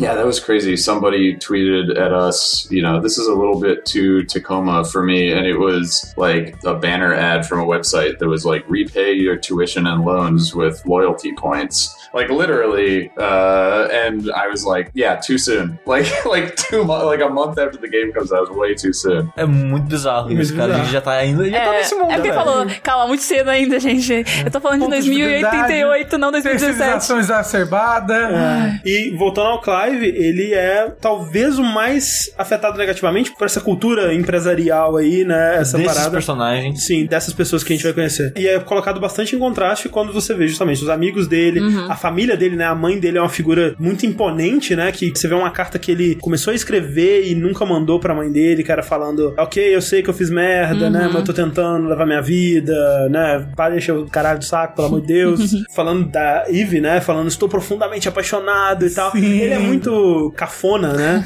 Quando eles estão lá naquele jardinzinho, olhando Ah, né, o espaço, que eles beijam lá, uma cena até bonitinha e tal. E, tipo, se encerrasse ali no beijo seria excelente, mas aí ele começa, ah, eu imagino o dia que andaremos juntos na dada." gravidade da Terra. E, tipo, assim, cara, chega, sabe? e, e eu vi até a Nina Freeman falando sobre isso, que é uma cena que ela gosta, porque na vida real é assim, sabe? Não tem um corte pra encerrar a cena no ponto mais legal. Às vezes você tá num momento legal, mas aí alguém fala alguma parada e, tipo, porra. Voltou à realidade. Outro personagem, André, é o Andrew. Isso. Andrew Dagiabi, que é o botânico da equipe. Ele é o responsável ali pelo suprimento de oxigênio, né? Porque eles são gerados a partir das plantas. Também uma coisa interessante desse futuro do jogo, suprimento de proteínas. Exatamente. Da tripulação, que as proteínas animais, elas são geradas in vitro. Isso é muito, muito bacana. Tem até um, um potinho de comida instantânea, né, de proteína in vitro, que tem um selo assim falando, tipo, aprovado pela Associação Vegana Racional, uma parada assim, como se nesse mundo tivesse o pessoal que falou, ok, não tá matando um bicho, não tá vindo diretamente de um bicho, é ok comer essa proteína. Dando a entender que tem uma outra pessoa falando, não, ainda é proteína de animal, não vou comer essa caralho não. Parte dos veganos agora consomem esse tipo de proteína, né? E outro detalhe que é interessante é que, tipo, você tem a proteína produzida in vitro e também você tem produtos no mundo, né? É claro que a gente tá vendo aqui o que acontece na Tacoma. Talvez no mundo todo isso seja diferente, mas você vê, por exemplo, um blogueiro, né? Que a gente vai saber mais sobre ele, que é o JJ Pratt, que ele morreu e tudo mais, mas ele, é ele era um blogueiro famoso que tinha um blog sobre ovos. É algo que eu faria na minha vida, porque ovo é muito bom. Pelo menos o que eu interpretei é que nesse mundo onde o padrão é proteína in vitro, algo que vem diretamente do animal virou algo super gourmet, super. Caralho, olha só, eu vou falar só sobre ovo, porque é a parada do momento, sabe? Ovo, caralho, quem come ovo, sabe? Que, que loucura, ovo. O, o Andrew, né, esse personagem que é o botânico, ele vem de uma família tibetana É. que você descobre que foi vítima de um genocídio recente, É. quando ele era criança, recente, né? Sim, a avó dele foi vítima. né? É, a a avó dele foi vítima. É, Tem a é- fotinha da avó da Tem. caralho. te- teve uma, uma limpeza étnica no Isso. Tibete, que se eu pudesse chutar, eu diria né, que a China resolveu limpar etnicamente o Tibete. é. E você, você descobre isso a partir de uma carta, né? Dele pedindo pra que esse dia, pra que esse genocídio seja lembrado a partir de uma data, Do feriado, de um feriado, um negócio assim, bem interessante. E foi negado, inclusive. Foi negado. É, negado. o Andrew, né, nessa situação toda do lixo orbital que atinge a nave, ele é o que mais se desespera com a situação. Inclusive, ele foi um dos que eu mais me identifiquei, não só porque, que a gente vai falar depois, ele possui um marido e um filho fora dessa ação, mas porque ele visivelmente fica desesperado com aquilo ali. Todo mundo bota uma máscara, vamos, É. vamos tentar conseguir, a gente vai conseguir, mesmo que por trás eles demonstrem que, não, a gente, a gente tá morto, sabe? Tá morto. Que parte, ele- eles, eles decidem que parte do plano vai ser congelar criogenicamente a maior parte da tripulação que é dispensável naquele momento, que não vai ajudar, pra dar mais oxigênio pras pessoas que vão fazer alguma coisa. Então ele fica visivelmente desesperado. Ele fala, tipo, cara, congela, vocês estão loucos, velho, o que vocês estão falando? É, a- caralho. A- além da criogenia ser algo perigoso, É. ele fica desesperado porque a gente vê que dias antes, né, do É. acidente acontecer, o marido e o filho cobrando ele, tipo, não renova o contrato, né? É. porque Na, na festa eles ficam descobrindo que todos eles foram renovados pra mais um ano. E isso é bem. Muito raro, Muito raro, Nunca ouvi é. falar disso antes. É. Sim. E tipo, ele, ah, ele vai ficar mais um ano lá então, é uma oportunidade pra ele. Ele vê que o marido e o filho, não, eles não querem isso. É, Pra eles, eles- tipo, eles é tão, tipo, perigoso, o filho fica. Cê, qual, quais perigos você tá correndo tentando aí? Fica E muito tempo assim é, no espaço, densidade né? óssea não fica ruim. É, o filho dele vai começar a faculdade Isso. com os pontos de fidelidade dele e do pai. Não vai dar pra uma bolsa integral, nem, nem perto disso. A Amazon. né? E ele tem que trabalhar. E ele quer, não, não, eu vou aceitar porque, porra, é o, é o dinheiro aqui que vai pagar pela educação do meu filho. E o marido fica, não, você você tem que voltar, a gente sente sua falta, você tá abandonando sua família. E ao mesmo tempo fica dando sugestões, tipo, cara, meus pais, eles estão bem financeiramente, eles podem ajudar. E o Andrew orgulhoso, não, porra nenhuma. É, não quero a ajuda dos seus pais. E, e aí, no meio dessa discussão, né, que tem, termina nisso, né? E tem muita aquela coisa, tipo, caraca, eu vou morrer. eu vou morrer. Qual foi a última coisa que eu falei pras pessoas que Qual foi a amo, tá última coisa que eu falei pro meu filho, sabe? E é de partir do coração você vê essa conversa e no, no final ele tenta mandar um Mas não- desculpa, é. né? Eu tava de cabeça quente, alguma coisa assim, e a mensagem embaixo, não foi enviado. O Andrew, inclusive, quando tem toda a situação, ele é muito importante porque ele consegue, de alguma maneira, gerar um oxigênio a mais. Ele aumenta a produção da cultura de algas absurdamente É. pra consumir e gerar um oxigênio nesse tempo que vai ajudar eles terem um tempo extra, Extra, assim, umas 24 horas a mais do que eles acharam que eles teriam. Sim. A outra personagem que a gente tem é a Roberta Williams, que é um nome que pra mim sempre vai parecer uma homenagem. Mas é, total, a Roberta 100%. Williams. Exato. Roberto Williams, pra quem não sabe, é uma das primeiras desenvolvedoras de jogos famosas aí que Olha só. trabalhou na Sierra, trabalhou na série King Quest, Fantasmagoria, né? Os grandes É, adventures da recebeu Sierra. um prêmio de achievement da vida dela há uns dois anos atrás. né? Exatamente, é uma grande game designer aí, muito legal a homenagem. Que é a esposa da Nath, que é uma outra tripulante que a gente vai falar em breve. Ela é engenheira mecânica da nave, né? Ela cuida da parte, né, do, do funcionamento da parte estrutural da nave, Sim. da, Mecânica. da estação. Ela tem um dos detalhes mais interessantes, assim, do ambiente, que a cama dela é uma cama improvisada, né? Sim, a cama das duas, né? É porque a cama de todos os quartos são de solteiro e como Uhum. ela é casada, ela fez um improvisou ali com as madeiras, É. uma cama de casal. Construiu uma paradinha ali, tipo, é, é condizente com a personagem. Sim, né? total. Mas eu acho que ela é a personagem que tem menos coisa assim na história. Ah, não sei, eu, eu, eu sinto que ela se sente muito inferior. Isso é. Sabe? E, e você vê que é aquela insegura quanto a ela mesma, assim. É. Principalmente em relação à, à esposa dela, né? Que a esposa dela parece ser bem genial, assim, É. sabe? E ela se sente meio mal. A dinâmica das duas é- leva a entender que, tipo, a Nath, se ela quisesse, a carreira dela já estaria num lugar muito mais legal. Só que para as duas ficarem juntas, né, trabalharem juntas, a Nath ela acaba tendo que acompanhar a Roberta porque, que nem ela fala, a Tacoma foi a única estadia pra qual ela se qualificou. É o que tem pra hoje, né? E a Aham. Nath tem que ficar junto. A Nath tá claramente muito entediada com o que ela faz ali. Quando elas estão mexendo na parada, ah, você sabe que eu amo ficar fazendo esse trabalho idiota aqui, né? Não requer nada de mim, assim. Mas eu não sinto que a Nath culpa a Roberta Não, não, por isso. não, Ela- Não, desconta não. isso nela, nem nada. Não, porque ela, ela parece amar intensamente a Sim, Roberta. sim. Toda essa preocupação vem da, Da Roberta. Roberta. Tipo, pra Nath tá ótimo, assim, ela tá de boa. Por mais que tenha um lado chato, né? Pra ela tá no lucro ali, tá ok. Uma coisa da Roberta que eu acho importante, que a gente só acaba descobrindo mais assim, por observar o cenário, assim, o jeito, acho, acho que é menos, menos implícito, Aham. é a paixão dela por artes. E É. talvez ela, ela tá numa profissão que ela não queria, sabe? É, é Quando que- você entra no quarto delas, ela tá É. pintando um quadro muito bonito, né? Isso. E, e tem um, um e-mail que ela recebeu de uma inteligência artificial que ela. É, tipo, tem- nesse mundo tem umas IAs que funcionam meio que como um, um Google um pouco mais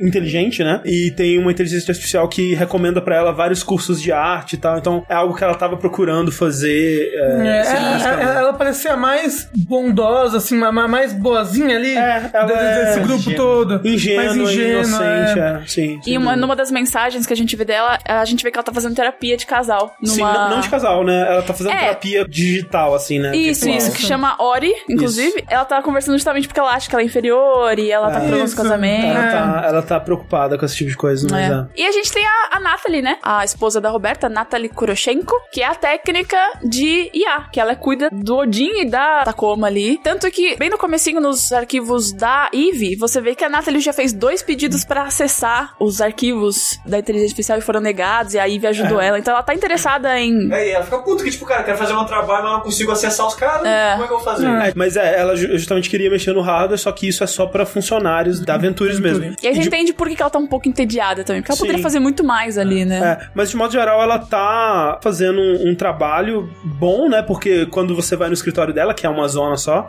é, Mas o escritório tá uma zona, porque ela, tá, ela ficou acordada três dias seguidos trabalhando pra reverter Não, toda a situação, mas eu ela acho. É, mas ela é uma pessoa assim, ela Bagunceira. tá É. cagando pra organização, sabe? É. Tipo, a caixinha de mensagens e correio de cada pessoa dela, ela nunca pegou um papel daquela pilha. o, o armário dela da academia também é muito engraçado, que tem uma mensagem tipo, eu vou malhar quando eu estiver morta. É melhor pessoa. Porque to- todo mundo tem um plano, né, pra malhação. E há quantos dias não tá malhando, quando tá malhando, você vê que ela, tipo, nunca malhou. Não, Nunca, né? zero. Quantos, há quantos dias sem malhar? 365. E ela que é a, a aficionada pela banda lá de K-pop, né? é. Sim. Pela One Van. One Van, que é um nome que vem, vem de pinto. Porque é coisa da Nina Freeman, né? Que é uma, da, uma level designer da, da Fulbright. E ela é o Que gosta É. de J-pop, K-pop. E hentai, essas porra toda. É. Então, o ni- eu, eu- eu tenho que falar sempre toda oportunidade que eu amo o nick dela no Twitter é Hentai PHD. Isso. Então, Justíssimo. É, e tem um gameplay dela que talvez a gente linke aqui no, no post, que ela tava jogando um joguinho hentai qualquer aí com a Cara Ellison, que é Meu uma Deus. jornalista. E aí tem a cena de sexo que mostra o pinto do cara, e o pinto do cara tem apenas uma veia Ai, desenhada. E aí ela fala, ah, olha pra uma veia, uma veia, one vein e tal, e é daí que vem o nome da porra da banda. Então, assim, através da Natalie você vai vendo muito como que é trabalhar com inteligências artificiais nesse mundo. Tipo, essa parte parte do técnico da IA é quase como ser um psicólogo da IA. Sim. Você vai conversando e você vai tentando extrair coisas e melhorar aspectos dela através de quase uma terapia mesmo com a inteligência artificial. E ela, nesse processo, ela também vai se interessando e descobrindo um pouco mais sobre essa coisa do direito das inteligências artificiais, né? Que ela conhece um cara que mora numa plataforma espacial que é tipo uma plataforma pirata, assim, que é, é a Tangers, né? Que eles chamam, onde ficam os hackers e tudo mais, e esse pessoal dos direitos da IA. Tem várias conversas dos dois e é meio que por esse contato que eles conseguem fazer algumas coisas no final que são bem importantes. Você encontra um flyerzinho, um negocinho que, ah, então ela tá Ah, mais tá. interessada, acho que do que eu achei que ela tava interessada. Pois é, de, pois é. de libertar as IAs, né? É, exato. E a última integrante humana da estação é a Sarah, Sarah Hasmad, que é de descendência indiana, né? Ela tem bastante da cultura indiana nas coisas dela. na Muçulmana. maneira- é. Muçulmana. Tem até um detalhe interessante, né? Que no o quarto dela, quando você vai, a, a janelinha, né? Onde você consegue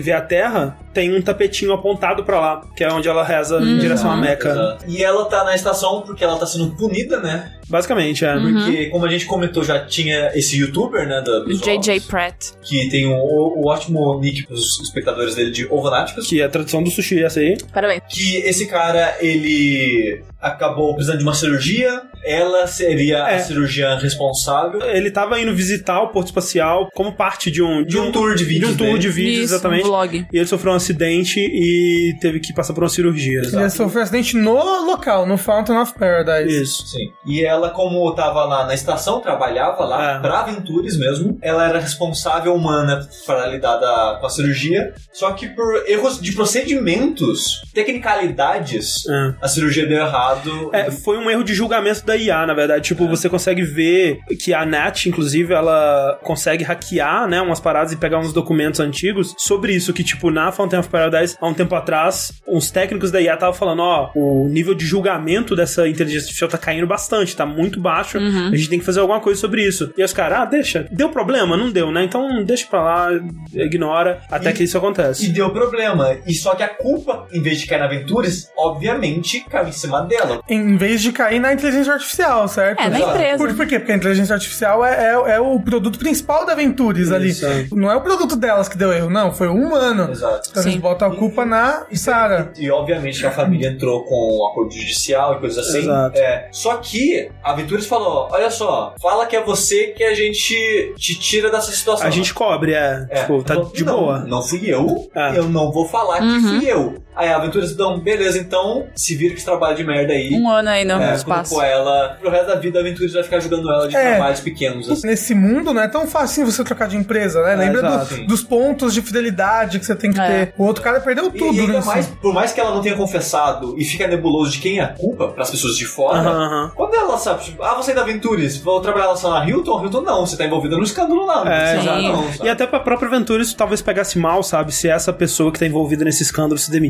e tal. Então, Sim. ela quer manter ela lá no, no, no ecossistema da Ventures, mas pune ela colocando ela num trabalho merda, tipo da Tacoma. assim. Exatamente. Uma das coisas que eu gosto dela é a amizade dela com o Odin. É um dos aspectos mais legais do jogo, eu acho. Porque eu gosto muito do Odin, eu gosto dos momentos em que ele fala, porque ele é um personagem interessante. Sim, sim. E ela é a que mais fala com ele. Então eu adoro ver as cenas dela, porque ela quase sempre tá falando com ele. É. a cena da crise de ansiedade, que é muito real, É né? muito Inclusive, legal, ele ajudando ela a passar pela crise, é bem bacana. É bem, é bem da hora. O Odin, ele serve muito como um, um psicólogo pra todo mundo ali, né? Sim. Tipo, tem vários momentos das pessoas perguntando coisas, pedindo pro Odin acalmar, né? Me ajuda aqui com essa parada, com uma coisa bem simples, né? Sim. E, e o Odin é um personagem muito interessante, né? Que É. ele tem um, um carinho pela tripulação, de certa forma. Sim, né? sim. Um é. especial pela Sarah. É, exato, né? Que Sim. tem até um momento, né, no, comecinho, a Eve pergunta pra Sarah, ah, o que que o Odin colocou pra você fazer na lista de fazeres lá, que cada um tá fazendo uma coisa, um tá fazendo bolo, um tá fazendo não sei o que lá. Ela não pediu pra fazer nada não. E a Eve, nossa, que engraçado, né? Uma inteligência artificial tendo favorito. Uhum. Sim. E tem momentos do jogo que os dois estão contando histórias da vida um pro outro, sabe? Tipo,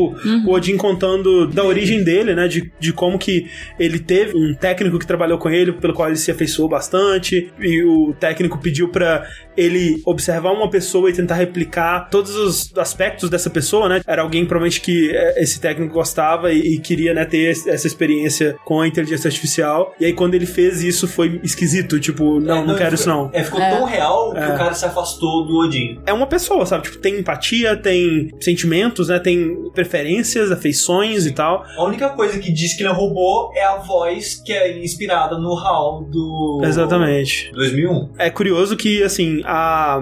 esse pessoal todo que a gente falou são atores novos que eles contrataram pro Tacoma, né? Mas a Amy, a dubladora dela, é a dubladora da Sam, do Gone Home, né? A protagonista. Que é a Sarah Grayson, que faz a voz. E o Odin é o Carl Lumbly, que é o dublador do CM Porter, que é o protagonista do Minerva's Den. Então é o, o Steve Gaynor pegando o protagonista dos dois jogos anteriores dele aí e colocando no Tacoma.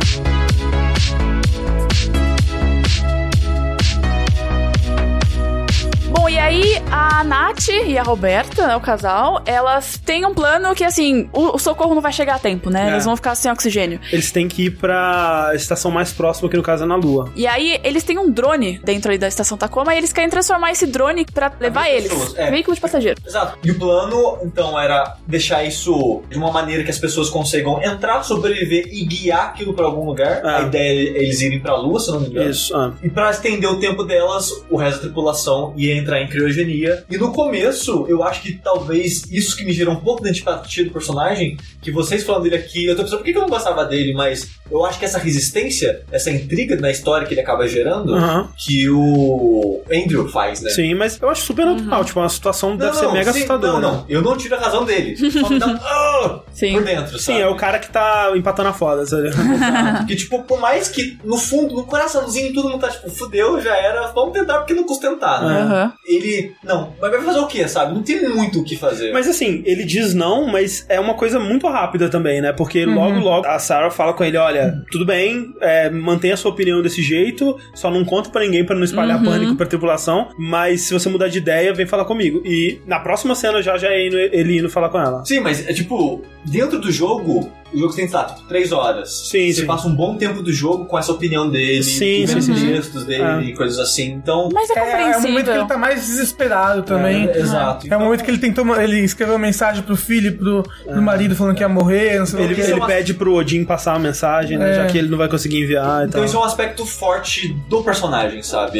Esse medo dele e a resistência dele pra missão. Então isso, isso foi uma coisa que marcou nele em mim. Mas ele acaba cedendo, né? Todo mundo acaba entrando em criogenia. Todo mundo concorda em entrar em criogenia, e aí tem a próxima cena que é a Sarah meio que fazendo exames em todo mundo pra ver se todo mundo tá de boa, né? Apto pra ir Isso. pra essa parada. E ela descobre que a Nath, que é a única ali do grupo que não teve filtragem genética, né? Que ela não teve os genes dela melhorados no nascimento, que tipo, agora tem essa parada que quando você nasce, a pessoa faz uma leitura dos seus genes e fala, ó, tem esses problemas aqui, a gente pode dar um jeito nessa parada aí, filtrar os genes, não sei exatamente como funciona, mas todos eles passam por terapias genéticas pra ter essas coisas. E é até legal que lista uma série de terapias, tem umas coisas que é tipo assim, anti-viciante, sabe? É que você pode consumir mais substâncias viciantes sem sofrer o, parada Genial. anticarcinogênico, né? Pra que seria a cura do câncer, né? Aparentemente já existe no, no- nesse mundo. Tem várias coisas assim. E a Nath, a única humana pura ali, entre aspas, É. que ela fala que os pais dela eram- hippies, né?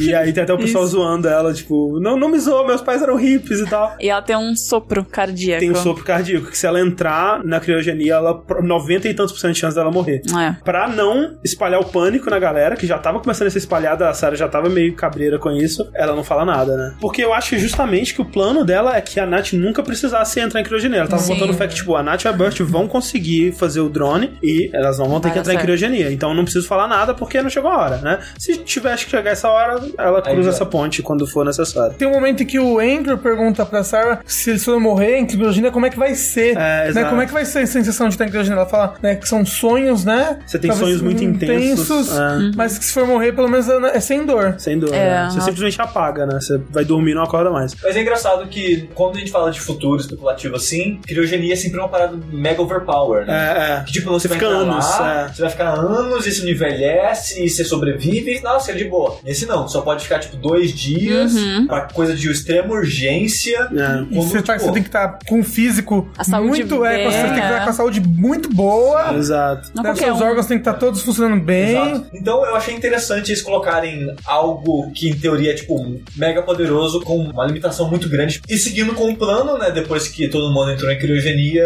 a Nath e a Bert continuaram trabalhando, só que meio que não deram certo as coisas, né? Exato, acontece algum curto-circuito, alguma coisa bizarra ali que a parada explode e a Beth, inclusive, é arremessada, né? E baixa a cabeça. Isso. E é, rola até um medo de uma lesão cerebral ali. Ficar pro- cega, né? é, Porque ela que no começo não tava enxergando. ela perde a visão por um instante e ela, a Nath começa a falar assim: ah, fumaça, não sei o que lá, ela, que fumaça, não tô sentindo É. cheiro. Ela começa a desesperar, né? E a doutora Sarah tá fora da criogenia, porque é justamente ela que Ela que tá coloca as a pessoas galera. na criogenia e deu sorte, entre aspas, dela tá ali fora pra ajudar a Nath e a É, que Berta. só tem essas três fora da criogenia agora. Exato. Isso. E, e nisso você tem algumas informações do Odin tentando ajudar a tripulação, né? Exato, porque ele vê agora que o plano deles falhou, né? Que ele, esse não vai funcionar e ele não quer de forma nenhuma que a tripulação morra, né? É. Exato. Aí ele passa algumas informações soltas, assim. É, ele fala onde fica, mas olha, eu não posso impedir você de ir lá, mas Não, sabe você como é não que pode é? ir, mas eu não posso te impedir. Isso. Que é algo que ele já tinha feito antes, né? Que tipo, quando a, a Nat estava procurando as informações sobre o acidente que envolveu a Sarah lá, ele fala assim: Olha, eu não tenho autorização pra te dar essa informação e você não tem autorização pra acessar. Se eu descobrir que você acessou, vai dar ruim. É. Mas. Tá aqui, né? clica aqui. Exatamente.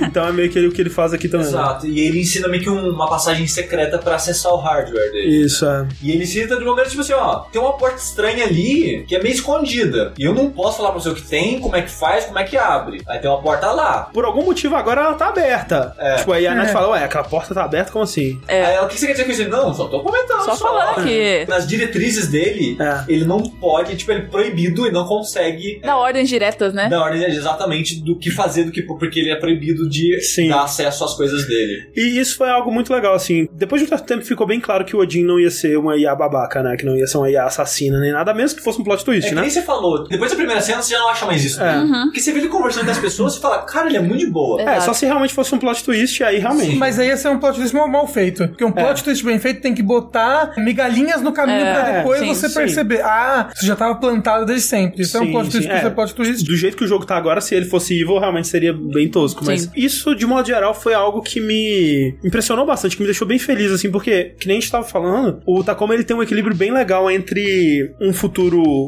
dark, né? Um futuro pessimista, mas com muita coisa otimista também, né? Primeiro que a- essa tripulação ela é extremamente diversa, né? Uhum, você tem sim. pessoas de identidades sexuais diferentes, você tem pessoas de tipos físicos diferentes, você tem pessoas de raças e, e, é, Crenças. crenças e origens diferentes, né? Então é tipo uma parada meio Star Trek, assim. E você tem gente muito babaca, tipo o Sérgio Venturi, que é um Uhum. babacão de marca maior, mas entre eles ali, ninguém é um babaca, né? Isso me surpreendeu. Tipo, é, é estranho você ver uma história que ela tem tensão, ela tem drama, sem ninguém precisar ser escroto. O clichê é: você tem uma tripulação de seis pessoas, uma delas é, é, É. o escroto, Vai, é o vai, ser, vilão. é, vai trair todo mundo. É, e tal. tanto que na hora que a gente tá olhando o quarto individual, a gente tá procurando isso. Não, agora, agora eu vou É. achar aqui um documento escondido que Tá você vai ver só. deve tá procurando esse Eu tô intriga. sempre procurando. É bom?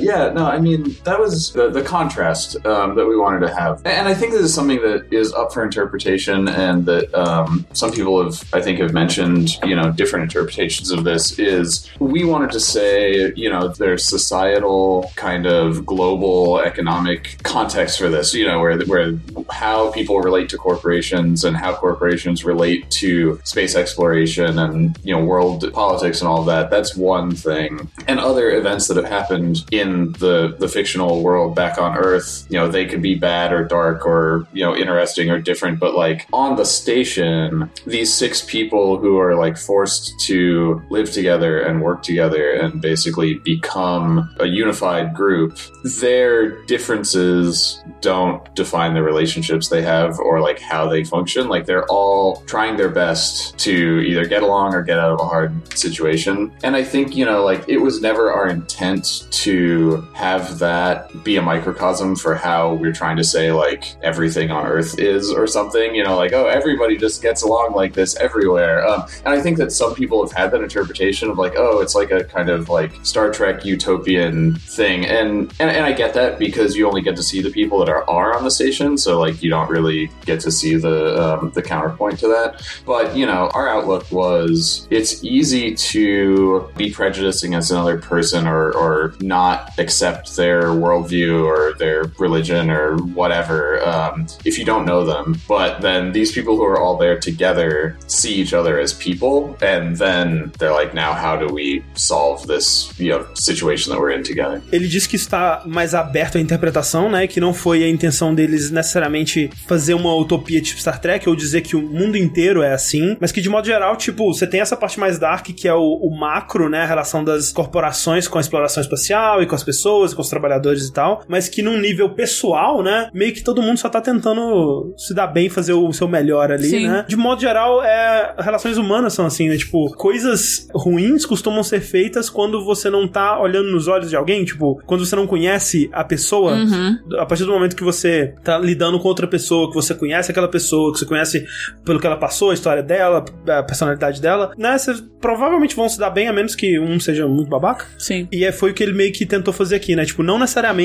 é assim no mundo, no universo de Tacoma, mas nessa estação é, é a situação que as pessoas estão ali, né? E falando de gente babaca, né? A gente vai Sim. pra próxima área ali, que é onde tá o cérebro da IA, né? Que é, enfim, o objetivo final da Amy ali. Chegando lá, a gente descobre que, na verdade, acho que um pouco antes até, a gente descobre que a Sarah conseguiu acessar o hardware dele, Sim. conseguiu reativar as comunicações e entrar em contato com a nave do amigo do Clive. Com a nave da Carnival lá, que tava dando a volta na Terra pra ir pra Júpiter. Exato. E pediu suporte pra eles e eles foram resgatar. Depois que o Odin sugere pra Sarah entrar ali naquela sala, Ah. na sala onde fica o cérebro dele, lá dentro a Sarah descobre que a Venturi não tinha plano de mandar um resgate, justamente porque a Venturi plantou esse, Esse acidente. acidente, é. Na verdade, não- não, teve colisão com detrito nenhum. Porque entra naquele plano deles de Tirar os humanos. tirar os humanos do espaço. Isso foi ideia, inclusive, de uma inteligência artificial, a Juno, que fez várias simulações de, ó, como que a gente consegue derrubar essa lei no Congresso. E uma simulação que deu bastante resultado foi se uma tripulação, por conta de algo que não seja erro humano, se por uma eventualidade do destino, essa tripulação que tá trabalhando numa, numa estação espacial morrer por um acidente, talvez a gente consiga passar uma lei que impeça os humanos de trabalhar no espaço. Pra proteger os humanos. Exatamente. Não, a taxa de aprovação era espaço. 94%. É. uma taxa muito alta, assim, de certeza que. É, ou seja, eles, eles iam transformar eles ali em bode expiatório, que aquela explosão que teoricamente foi por detrito, na verdade ela estava programada, ela ia acontecer. Exato. Não, e inclusive quem explode é o Odin. Sim. Tipo, Sim. ele recebe uma série de diretrizes primárias, não devem ser contrariadas, não devem ser comentadas com ninguém. Você simplesmente vai seguir essas paradas. Ele É, reluta um pouco, tipo, tem certeza? Vamos fazer isso tipo, mesmo? É pra fazer isso. Ah. Porque provavelmente ele tem alguma diretriz que é não ferir diretamente, essas coisas das leis da robótica e tal. Sim. E aí ele é garantido que não, a gente vai enviar o resgate, tá tudo certo. Só que aí, quando agendam o resgate, também cancelam esse agendamento. E aí ele pergunta: cadê o Não resgate? é. Vocês não vão enviar o resgate? Ele fala: não, isso não é da sua, da sua conta, não, não se preocupe com isso, simplesmente continue a seguir as suas diretrizes. É, ele aguentou o máximo, né? Até Exato. eles verem que o plano deles não deu e, certo. e- e a gente vê que quem deu o aval pra esse plano, quem tava por trás disso tudo, é do Sérgio Venturi, Exato. que é o CEO da, da empresa. É, que ele é o que mais quer essa parada, que a gente vê registros de reunião dele falando, ó, cadê a porra do Cinturão Ventures, que é o, o empreendimento, porque a Ventures tá meio que numa decadência, né? Eles têm que lançar esse grande empreendimento pra catapultar a empresa pro alto de novo, e os acionistas estão tipo, cadê essa parada? Você falou que a ano, esse ano já estaria a, a funcional, e cadê? E ele não pode lançar porque, enquanto tiver essa lei, ele não pode fazer a parada. Então ele tem... É, eu não- muito- acho que não só ele não, não pode, mas, tipo, atrasa. Atrasa certo? ele, é. Sim, exato. Tipo, eu acho que ele consegue fazer, mas ele num tempo muito maior. Ah, Ah, se ele botar inteligência artificial e. É, um tempo maior e mais caro ele consegue fazer esse cinturão aí que ele quer. Só que se, se ele conseguir derrubar essa lei, automatizando tudo, é muito melhor pra ele. O que eu- acho legal é que nós, como Amy, a gente tem umas instruções, a gente vai recebendo, a gente tem ali o nosso Nossa. centro de mensagenzinho. Quando a gente entra aí no hardware, chega uma mensagem tipo, ó, pegue o hardware e, e E não faz mais embora, nada, vai é. embora. A gente olhou ali por conta própria, obviamente, porque o jogo Sim, te sim. dá essa curiosidade. é bem interessante ver como que o Odin, ele não contrariou as diretrizes que foi dada pra ele, mas ele encontrou Um uma maneira de contornar elas e ajudar o pessoal, né? É. É tipo Pinóquio mentindo no Shrek. Pior que eu sei do que você tá falando. Nossa, Jureg. Você pega o hardware do cérebro do Odin e quando você volta pra sua base, você descobre que, na verdade, você era meio que uma agente infiltrada, né? Você tava Sim. lá com outras intenções. É. Você faz parte do movimento de libertação das inteligências artificiais É a frente de libertação de inteligência artificial. É. isso. e você tava lá pra resgatar o Odin e tirar da Venturis. Exatamente. Tipo, é um final que pra mim é muito satisfatório porque a tripulação consegue armazenar todas as informações contra a Venturis, sai todo mundo vivo, eles eventualmente vão fuder muito gostoso a Venturis, por favor. Sim. É, eles saem vivos, mas eles, eles meio que saem se escondendo. Fugidos, né? é. Foragidos, Saem é. meio É, eles vão foragidos. levar oito meses pra aparecer de É, novo, é. porque eles estão no cruzeiro que leva oito meses. Isso. Enquanto isso, a nossa personagem Amy roubou a inteligência artificial da Venturis e levou. É, por- E é muito porque bom. assim, porque eu, eu achei que o final ia ser meio amargo, É. justamente porque ah, todo mundo salvou, mas o Odin agora, a minha personagem vai devolver ele pra aventuras e vão apagar ele, Exato. vão, Porque vão formatar ele. Eles que- meio que tentam fazer isso, né? Por isso que boa parte dos dados na Tacoma estão corrompidos, né? Porque tentou rolar uma formatação ali remota e não rolou, provavelmente porque o Odin resistiu. Mas tem muita coisa que tá corrompida e, e apagada e É, tal. todas as gravações que você recebe, elas estão bem, assim, corrompidas, tem bugs. As mais antigas, então... É, quanto mais as- antiga, mais é, As corrompida. pessoas nem se mexem, assim. Que é uma boa forma de economizar Assim. processo. Mas é, então a Amy ela vai, né, ler pro Odin essa parada, tipo, ó, a gente te vê como uma entidade ciente, né, e, e digna de respeito e direitos e tal. Você aceita, né, a nosso, o nosso resgate, aceita, né, ser libertado, assim, e tal, e, e o Odin aceita, A né. resposta dele é incrível. Tipo, é, di- Bora, diante né? a outra escolha. Ele, ele fala, a outra alternativa, né? Exato, a É, alternativa não não, dá. é muito boa, né? Então vamos. Essa é uma discussão muito interessante, né? Tipo, que é óbvio, muito antiga pra ficção científica, né? Que é tipo, ok, se a inteligência artificial ela é indistinguível de um ser humano, se ela tem sentimentos, se ela tem empatia, se ela tem opiniões, escolhas e, e tudo mais. E a partir disso, ela merece respeitos e direitos? É, é, como... Ela deve ser tratada como um indivíduo, ela deve ser tratada como posse, ou se a gente tratar como posse, a gente tá só repetindo escravidão de novo, sei lá, sabe? Mas aqui ela é tratada de uma forma que eu acho interessante, que, de novo, é, extrapolando o futuro, essa é uma discussão que, quando tiver inteligência artificial, a gente vai ter que ter, cara, porque Sim. que nem a, a gente mesmo, quando a gente ouve falar de inteligência artificial, a gente age com preconceito, com... Com medo. Com medo, né? Que É, foi o nosso primeiro julgamento. O Odin é mal porque ele é uma inteligência artificial, sabe? Exato, e isso é, tipo, total preconceito contra uma, uma criatura que a gente considera inferior e Sim. que, porra, Não é inferior, mas perigoso. Não, é, é perigosa, exato. é. É. A gente considera superior, demais. Exato, esse que é o medo. É o Exato, medo. exatamente. É, Mas assim, inferior no sentido de que, ah, isso aí não é humano, não é, não é meu semelhante. né? Eu sou, Apaguei, porra, eu sou é. humano, cara. Olha que foda. Posso apagar ele aqui e acabou o meu problema. sabe? Exatamente. É uma discussão muito relevante pra esse futuro e eu, eu fico feliz que no final das contas o jogo tenha sido sobre isso, né? E ao mesmo tempo que ele cai numa discussão lugar comum, assim, de se tem ficção científica, mas ele trata ela de um ponto de vista mais otimista, onde essa discussão tá começando a acontecer e tem pessoas começando a lutar pelos direitos dessa IA, né? Tipo, esses os novos movimentos civis aí, de direitos civis, vai ser pra inteligências artificiais.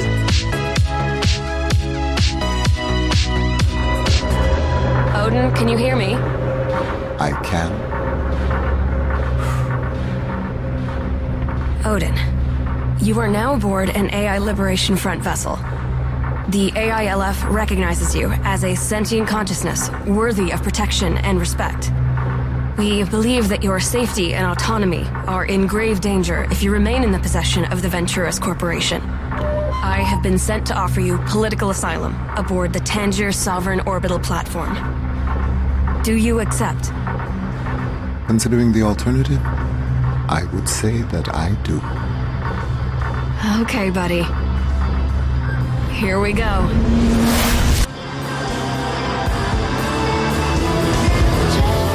Mas então, Sushi, a gente trabalhou na tradução desse jogo, não foi o primeiro jogo que a gente trabalhou, Mas foi o primeiro antes do lançamento. Verdade. Grande, é. porque a gente tava empolgado e tal. Exato, A gente, Quando a gente traduziu o Purpose Please, apesar da gente ter entrado em contato direto com o Lucas Pope, ele passou contato nosso pra empresa que tava gerenciando todas Sim. as traduções, e essa empresa entrou em contato algumas vezes e pra traduzir alguns jogos, mas jogos pequenos, né? Muitas vezes foi você sozinho. Sim, é. Teve uma vez ou outra que você pediu uma ajuda, mas era coisa pouca também. É, e tipo, no fim das contas, quando a gente mudou pra cá, eu meio que recusei alguns projetos eles meio que pararam de entrar em contato. Falar, ah, os caras não querem mais nada, não. É. Porque a foda é, tipo, é uma coisa que eu gosto de fazer. Sim, sim. Eu tiro um prazer muito grande disso, mas é bastante tempo e a gente já não tem tempo para as coisas. É. A nossa, né? E foi mais ou menos o que aconteceu com o Gone Home, né? A gente traduziu o Gone Home como fã, sem receber um centavo nem nada. Sim. Quando o Steve Game tava procurando é, gente pra traduzir, o Tacoma entrou em contato com a gente pra gente, né, fazer, participar novamente, né? É. E ele fez isso acho que uns três meses antes, quatro meses antes. Não, bem mais. Ele entrou em contato com a gente em fevereiro, a gente começou a falar com a equipe de localização por volta de março, assim. E acho que em março mesmo a gente já começou a traduzir. Então foi de março até agosto agora, né? Sim. Tra- Traduzindo. Então foi, foi bastante tempo. E foi uma experiência muito diferente, né? Porque a gente experimentou de várias maneiras, né? Porque a gente meio que fazia, ah, um fã gambiarra, tipo, o Gone Home era um, um Word, documento do Word com tudo, É. e tem que traduzir aquela zona num bloco só, era horrível, bagunçado. O, o To The Moon também, que foi antes até do Sushi, mas foi assim também. O Purpose Please, o Lucas Pope fez uma ferramenta maravilhosa. É Tipo, incrível. Meu Deus do céu. Cara, prático pra caralho. Você escreve, você vê na hora como fica no jogo. É, ele- pra, pra exportar pro jogo, você é um clique. Cara, é muito foda. É, não, era, era fantástico. Tipo, você conseguia ver, porque a estética dele é todo pixelado, então ele- o espaço daquele texto é muito limitado dentro do, de onde ele pode aparecer. Então não pode ter uma letra a mais ou uma letra a menos. Tem, às vezes você tem que trocar a palavra pra ela ter mais letra I, por exemplo, porque o I é menorzinho, então cabe mais coisa. Então a ferramenta conseguia fazer a gente ver exatamente onde que o texto ia ficar e, e quanto espaço ele ia ocupar. Então isso foi muito, muito Nossa, bom. é incrível. É. Para- Parabéns, Lucas Pope. E o Tacoma, acho que a gente teve a experiência mais tradicional, né, de localização. É, não tão tradicional assim, porque é, a gente recebeu né, um, um É, documento, né? A gente recebia séries de documento em Excel. Então, tipo, primeiro a gente recebeu todas as legendas. E aí, a gente traduziu da melhor forma que a gente pôde, mas, cara, muita coisa faltava o contexto, muita coisa a gente não entendia exatamente o que estava acontecendo e tal. E de modo geral, é isso que acontece, né? Então, como uma pessoa de fora que nunca viu a tradução de um jogo sendo feito, vocês não jogaram o jogo inteiro antes de traduzir. Assim, A gente traduziu antes e depois recebeu o jogo. Aí a gente jogou e É. nisso a gente foi melhorando. A gente traduziu, vamos dizer, 60, por- 70% do texto e aí a gente recebeu o jogo. E aí os Ah, outros 30 ok. foi com o jogo já. O que já é muito raro. Geralmente a pessoa, o tradutor não recebe e quando recebe, muitas vezes quando é uma pessoa que tá trabalhando numa empresa, ele não tem tempo pra ficar jogando o jogo e testando e tal. Ele só traduz o texto e mais. Trabalhando com isso, eu entendo mais quando a gente vai ver pequenos erros de, de tradução. Tipo, a gente tava jogando The Last of Us online. Aí tinha um botão que era, não fazia sentido algum. É, mas é tipo assim, é, fire your mouse e a tradução é incendeie seu rato. Não, mas é é porque a maior parte das traduções que eu já vi são é tabela de Excel, gente. Exato, mas é isso. E, e aí tudo fora de contexto, você não sabe Sim. o que, que aquilo vai É, ser. Mas, Sushi, por conta disso, a gente teve, ou não teve, né, uma experiência normal com esse jogo, né? Porque a gente já sabia tudo que ia acontecer, né? Por mais que muita coisa a gente só foi descobrir quando foi jogar, né? Por exemplo, eu só descobri que o Marcos e o Wizard Marcos eram duas pessoas diferentes. Quer dizer, na ficção são duas pessoas diferentes, mas no fundo é a mesma pessoa vestida de duas pessoas diferentes. Sim. Mas eu só achei que era o nome, enfim, às vezes ele era chamado de Marcos. É, deu, falta, ah, não, tinha algumas coisas assim que, não, que a gente não pegava, tipo os detalhes do cenário, É, exemplo- a coisa do, do armário deles, a Nath pulando na Burt. É, ou sei lá, onde que foi usado o 0451, sabe? Não dava pra saber e tal. Sim. De modo geral, a gente sabia a progressão da história e a gente viu ela de uma, de uma, uma ordem muito bizarra. sei, né? sei até mais do que eu achei enquanto eu jogava, porque É. os áudios do Venturi, que eram textões gigantescos, é, meio que coisa escondida É adicional do jogo, é. sim, sabe? Sim, sim. A gente literalmente consumiu todo o conteúdo do jogo antes de jogar ele. E isso foi triste, porque o Tacoma era um jogo que eu queria muito jogar, né? E aí, quando eu joguei pela primeira vez, né? Tentando assim, cara, eu vou tentar fingir que eu não sei de nada. Mas é impossível, sabe? Tipo, cara, eu já sei que a IA é de boa, eu já sei o que que vai acontecer, sabe? É só ver na ordem, porque a gente viu fora de ordem. É, e é foda, porque assim, num jogo que depende da narrativa, de você descobrir a narrativa, é que nem a gente fala, tipo, é Her Story é um jogo maravilhoso, a gente ama Her Story, né? Pelo menos eu assisti, não sei se a Mel Não ou joguei ainda, jogaram. mas- Só que, se alguém chegar pra você e falar, ó, é isso, isso, isso que acontece no Her Story, você vai falar, ok, é uma, é uma história, né? Alguns diriam que é uma história meio boba. A graça é como é contada a história. A, gra- a Exatamente. Graça é descobrir a história. Exatamente. É, é a parte do jogo, né? É, é- é você ligar os pontinhos dentro da sua mente. Porque no jogo pouca coisa se passa. A maior parte do jogo se passa dentro da sua própria cabeça. E eu acho que é a mesma coisa com Tacoma, porque a graça, né? E por isso que eu não entendo pessoas, ah, podia ser um livro, podia ser um filme. Não, porque a parte da graça é você juntar os pedaços, né? E isso a gente não teve como Não. fazer. O que eu tive, a minha maior surpresa foi o quão divertido são as cenas. Exatamente, né? De E- rebobinar e andando. Exato, eu achei, procurando. cara, mecanicamente é muito gostoso de fazer, é muito prático de fazer.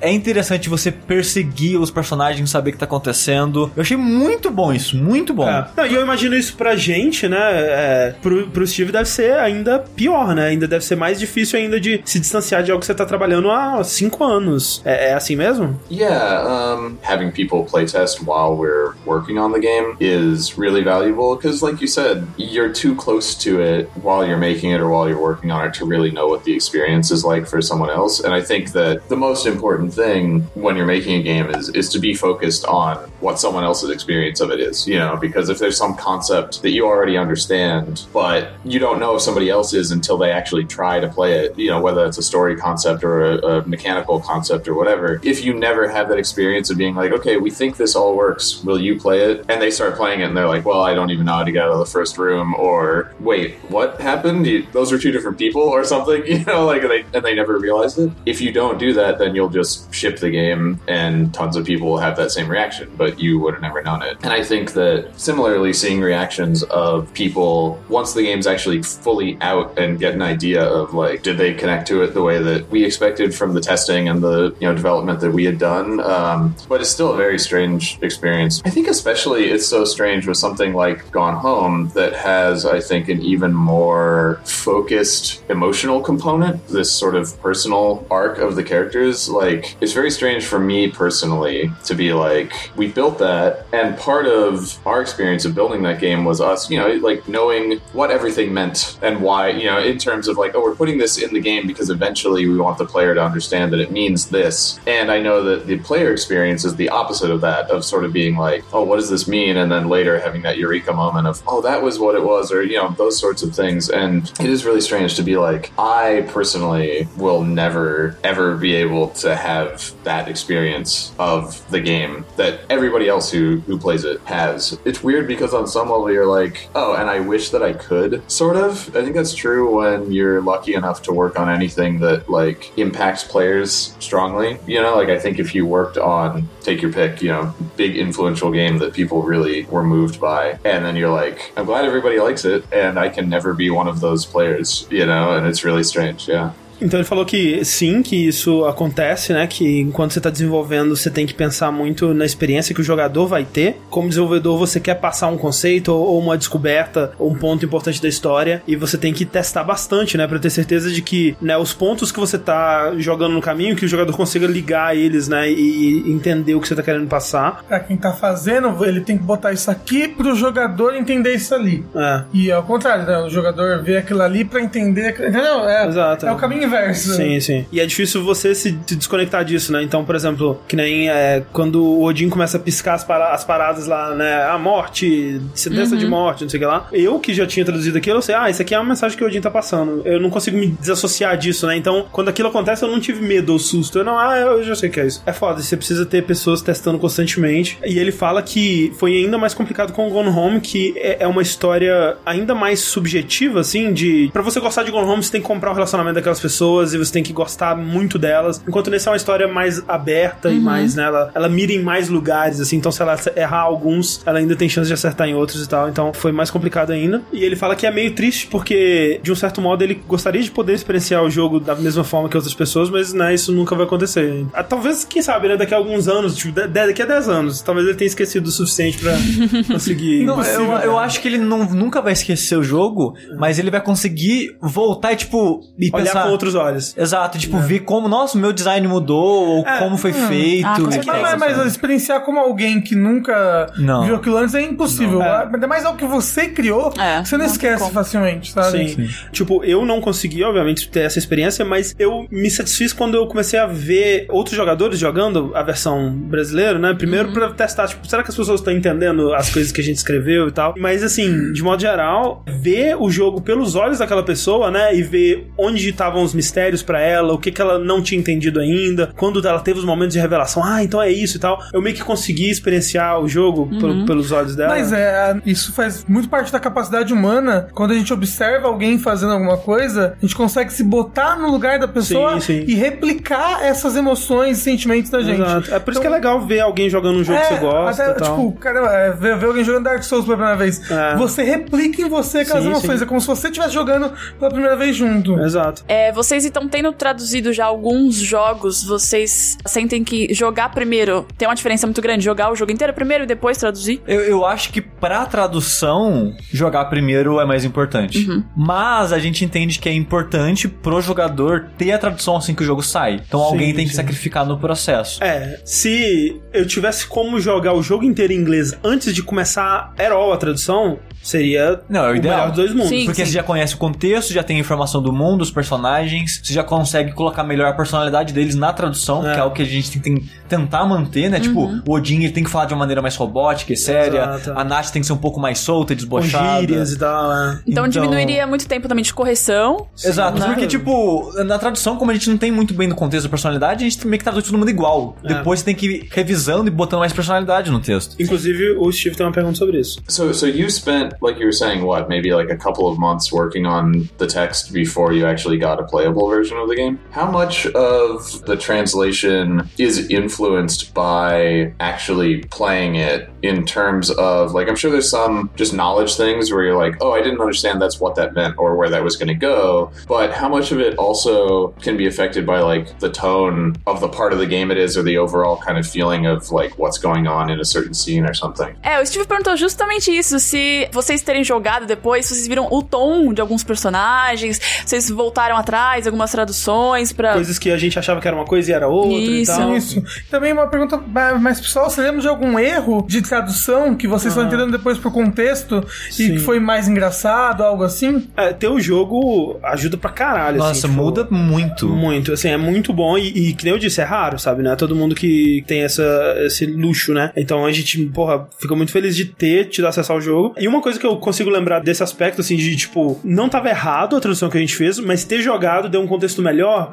É, é logo no começo, quando a Amy tá no terminal pra logar na estação, né? Que no inglês é sign in, né? Que é uma mensagem que tem muito, tipo, quando você vai cadastrar num site, por exemplo, né? E eu tinha colocado justamente isso, cadastrar ou logar, ou não eu tinha colocado alguma coisa nesse sentido de site. Só que aí jogando, eu vi que o que ela faz é literalmente assinar, né? Ela sign, né? Sign in. Então eu troquei a palavra pra assinar. Tipo, cadastrar ou logar não estaria errado. Mas como ela tá assinando lá com a linguagem de sinais o nomezinho dela, faz mais sentido, né? Ela Dentro tá, do assinando, ela tá assinando um contrato naquele momento. Exatamente, né? é. Então tem, tem coisas assim. Por exemplo, sign in tem vários significados em inglês, né, pra gente. Sim. Sign in pra ele significa muita coisa. E tem muitas palavras que vocês. Talvez o Steve tenha uma pergunta sobre isso também. Well, there's also some stuff that is important to think of from our side and kind of think of it early enough because there's certain words in English that are the same for like identical for two different things that we know are not going to be. So like one that I remember was the word letter, which is referring in English both to like a written letter that someone sent to somebody, but also we have these like paper cutout letters that are on the wall. In English, that's also a letter, but like there was some point where we were working on it and I was like, okay, I know that's not going to be the same in other languages. Um, and there's a few other instances like that. I think there's like, yeah, exactly. Bottle was, I was thinking about that. Yeah. And so that's something where if we were only thinking about it in English, we would have one term that was just letter and we apply it wherever.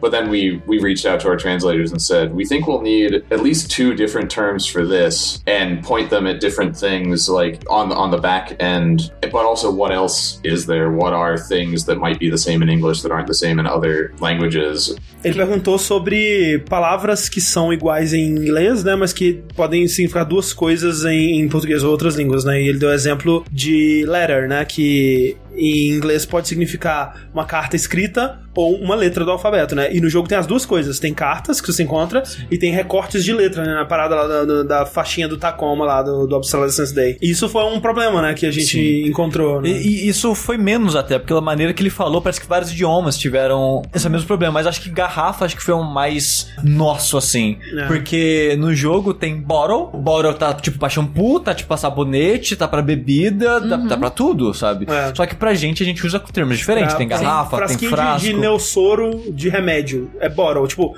se tiver escrito pegar garrafa, não, isso não é uma garrafa, sabe? É um frasco. É um frasco. E é. a gente, tipo, falou, ó, tem que mudar isso aqui. E eles queriam que a gente justificasse, não. Faz, tipo, uma monografia aí, porque que É. a gente tem que se dar o trabalho. De- desenha pra mim, sabe? Quase foi isso. pra- É, e a gente tem que falar, não, que a garrafa tem boca e é pra colocar líquido e pessoas bebem. É. O frasco tem outros propósitos. A gente teve que explicar, tipo, toda a origem da palavra, o significado dela. É. Mas ok, faz sentido e as pessoas realmente não vão entender se tiver errado. E no fim das contas ficou dois significados só. Ficou garrafa, que foi aplicado de bebida, Aham. e frasco pra todos os outros. Assim, tipo, ainda eu acho estranho quando você vai no banheiro e o shampoo é pegar frasco. Não, frasco Mas- mas- shampoo mas eu faz até sentido, né? É, eu, eu falo frasco de shampoo. Pote. É.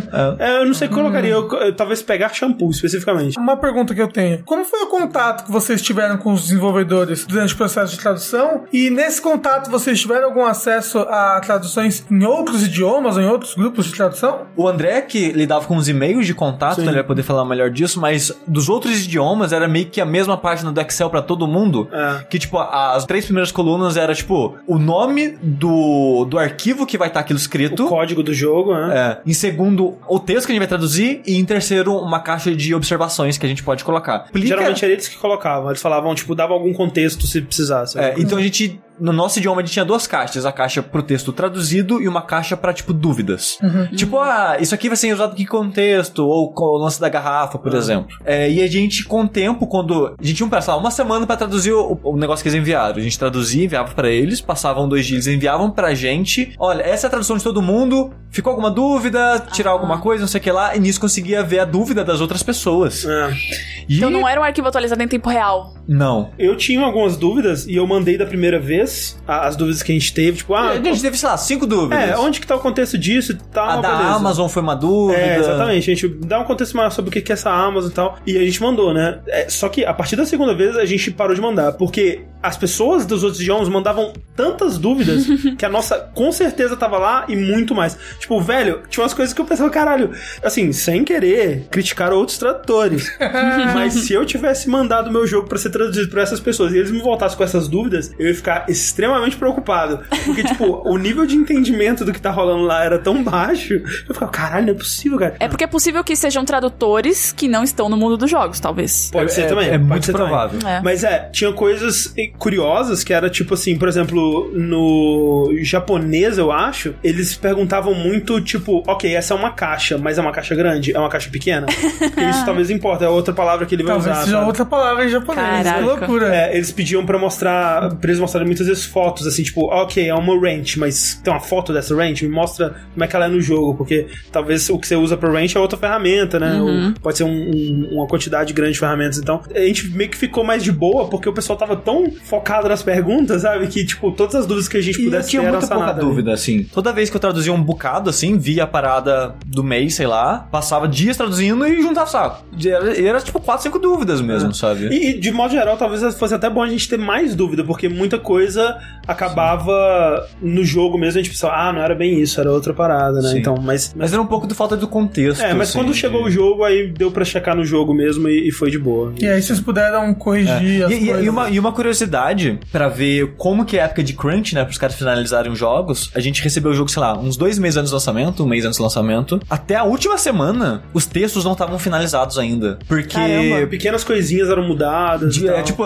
tinha, por exemplo, o convite da festa. O texto da tradução era a versão antiga. Então, quando eu tava jogando o jogo final, eu vi, cara, eles tiraram dois parágrafos do É, eles texto. deram uma reduzir, uma enxugada no É, texto. Então a gente teve que voltar e re- ir tirando coisas, porque por mais que eu ache que o texto fique mais completo com aquilo, a gente tem que ser fiel ao texto original. Sim. Então tem que tirar na tradução também. Sim, sim. E, e é uma coisa bizarra que o Hellblade não teve oportunidade de fazer. Sim, total, é. Porque, mesmo em inglês, que eu joguei o Hellblade em inglês, o texto dublado é diferente da legenda. Nossa. Isso acontece bastante, na verdade. É. né? Por- Porque é de épocas diferentes, eles não revisaram, não deram tempo, não sei. Mas assim, eu queria ter mais tempo pra trabalhar com isso, que eu acho, eu acho muito gostoso, cara. Sim, eu gosto muito. E, é- e eu acho muito prazeroso assistir as pessoas jogando. Então, tipo, Papers, Please, até hoje, de vez em quando eu dou uma procurada, ah, stream de Papers, Please no... Eu nunca joguei, vou jogar uma vez. É muito bom. Vou jogar agora na saída, só pra você assistir. Eu nunca mais vou jogar Papers, Please, porque eu tenho 30 e poucas horas, porque eu tive que fazer todos os finais pra revisar o jogo inteiro.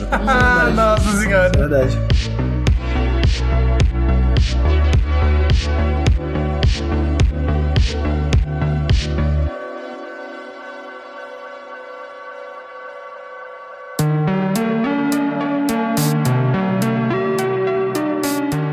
Considerações finais aqui. Pra mim, mesmo tentando analisar objetivamente o que é impossível, eu gosto de Tacoma. Eu acho que ele é um jogo inferior a Gone Home. É impossível separar as coisas, né? Então, pra mim, a minha opinião talvez não valha muito, mas e muito foi porque ele tenta talvez replicar muito das coisas do Gone Home em alguns aspectos, por mais que ele tenha é, né, expandido na parte de jogabilidade, eu senti que a narrativa ela tava usando muito das coisas que Gone Home tinha feito, de tentar te levar pra um lado da mesma forma e te levar pra outro e tal, e o, o final meio que um final otimista, mas deixando em aberta a parte do final que não vai ser tão otimista assim, né? Rolou um pouquinho de repetição mais do que eu gostaria, mas eu tô curioso pra saber o que eles vão fazer no próximo, eu ainda gostei bastante, mesmo não tendo tido a experiência ideal. Ao contrário do André, eu achei o Tacoma uma experiência superior ao Gone Home. Olha aí.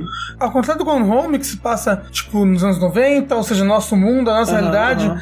como ele se passa no futuro, a questão da ficção científica, de você construir um mundo inteiro Não, com certeza. regras e uma história que aconteceu, e, e- e você não tá fazendo um país só, sabe? Você tem vários países. O que aconteceu com esse mundo inteiro nesse processo é muito interessante. Uma tecnologia toda diferente, o funcionamento da tecnologia, funcionamento de inteligência artificial, como é que são as profissões no futuro. É muito, muito, muito interessante. E é uma riqueza que o Gone Home não, É, não. não tem por causa Não do tem. contexto dele. É, eu, eu acho que talvez seja só porque eu não pude experienciar o jogo, é, não, não tem como saber, né? Não, mas tipo, e eu ia descobrindo assim, nossa, como é que funciona esse negócio nesse mundo? Nossa, será que no futuro vai ser assim? E ele vai trazendo discussões. e- A, a parte da ficção deles é bem impressionante a quantidade de detalhe que eles colocaram É. e o mundo que eles construíram. E eu tenho até dó de jogar esse mundo fora e eles começarem do zero Exato. de novo, né? Não, o André falou que, ah, eles tentam replicar uma coisa, não sei, mas, tipo, completamente me fisgou. Eu, nossa, eu fui completamente enganado. Eu achei que as coisas iam dar errado, aí depois não deram, depois deu errado, depois não deu de novo. Então, eu, eu fui, fui na montanha russa de emoções que ele foi me levando. Acabei o final, tipo, querendo mais. Caramba, eu quero saber, eu quero mais esse mundo. Eu quero saber o que aconteceu. Deu certo o processo pra Sim, empresa? Como é que essas organizações que querem salvar as IA, sabe? Dá, pra ter outros jogos nesse Total, universo, é, sabe? fácil, Total, sim. porque ele é um universo muito bem construído Não, e coeso. É rico Tipo, demais o universo. não, e o negócio de você ir acompanhando as pessoas pela realidade aumentada é genial. Infelizmente que vocês não O, o, o, foda, apreciar isso. o foda é que, tipo, eu acho a história inferior ao Gone Home. Mas porque a gente não tem como. Exato. Porque, tipo, no final das contas, o, o jogo eu acho ele inferior ao Gone Home nesse quesito, por causa principalmente disso. Mas olha só, Porque, assim, é muito da experiência quebrada que a gente teve. Porque o Gone Home, eu gosto mais dele, porque na época foi mágico pra mim. Você entra no mudinho daqueles Sim. personagens, você conhece cada um Eu, deles. entrei, eu, eu falei pra vocês, eu quase chorei em diversos momentos do jogo. É. Por causa do personagem. Nossa, quando o, o Andrew, quando ele vai mandar uma mensagem pro marido e pro filho, nossa senhora, eu tava em lágrimas, assim. Qu- quando as duas, as duas meninas lá se beijam e uma pula no colo da outra, eu tava, não, ai meu Deus, não Vai- pode. vai mundo ela não pode ter criogenia. Nossa, eu tava desesperado. Eu gostei do jogo, eu gostei mais do que Gone Home. Com certeza foi a parte da tradução de vocês, Ah. se vocês terem visto antes e não terem a, a experiência. Eu acho que é isso mesmo. Mas eu não me conectei com os personagens de Tacoma do jeito que eu me conectei com os personagens de Gone Home. Eu não me importei por eles. Peraí, você se importou mais com os de Gone Home? Foi É. isso? Ah, ok. Pelo de Tacoma, eu não, não tava me- realmente me importando muito ali se eles iam sobreviver ou não. Não tem coração. É. Sem coração, Samuel. Eu sou uma pessoa sem coração. O, o meu maior problema com a estrutura do Tacoma é que ele é linear demais. sabe? O, Gone, o Gone ele Home é ele mais tam- o Gone Home também tem sua linearidade que você vai liberando as áreas aos poucos, mas o Tacoma é muito esse bloco. É, o- esse eu, bloco. eu acho que a linearidade do Gone Home era mais disfarçada, eu acho. Sim. É, tanto que o Gone Home eu fiz o segundo andar primeiro, só depois eu fiz o primeiro. É, e tem uma coisa que eu gosto, pelo menos problemas que é relacionado a isso. Tem uma parte de Go Home na hora de descobrir as, as coisas escondidas, secretas. É. Eu fiquei um pouco travada, porque eu fiquei, caraca, o que que eu tenho que fazer agora? E aí eu fui atrás de, de uma coisa. O, o Tacoma, ele me leva. Eu eu não fiquei travada em nenhuma parte, sabe? É. Ele me leva exatamente de onde Mas ele quer peraí, eu vá. se você achou positivo ou negativo? Eu acho positivo, pra mim. Tacoma. É, Ok. pra mim é uma coisa. Porque assim, eu fico muito estressada quando eu travo no jogo. e, tipo, cara, eu não quero olhar na internet o walkthrough desse jogo. Caraca, eu quero descobrir, sabe? E o Tacoma eu fui, tipo, tranquilamente, assim, sabe? Sem passar nenhuma raiva. Mas essa é uma coisa totalmente minha. Mas eu gostei mais de Tacoma, com certeza. Eu já falei um pouquinho, eu acho legal, mas me decepcionou. Vacilo. Mas, de novo, É. minha opinião não vale de porra nenhuma. Exatamente. então é isso, muito obrigado, Steve Gaynor, pela participação aqui no nosso podcast. Yeah, well, thank you again. It was great talking. Muito obrigado a Fulbright, né, pela oportunidade, ao Steve, a Carla, a Nina Freeman, que nos aturou ali nos e-mails por um tempo também. Chama de chão de novo. Manda jobs. Isso, por favor. Tô, Próximo tô aí, esperando o Lucas Pope chamar pro Obradinho até hoje. vai dizer ele que vai chamar. Mas André, depois cast todo, nós tá como?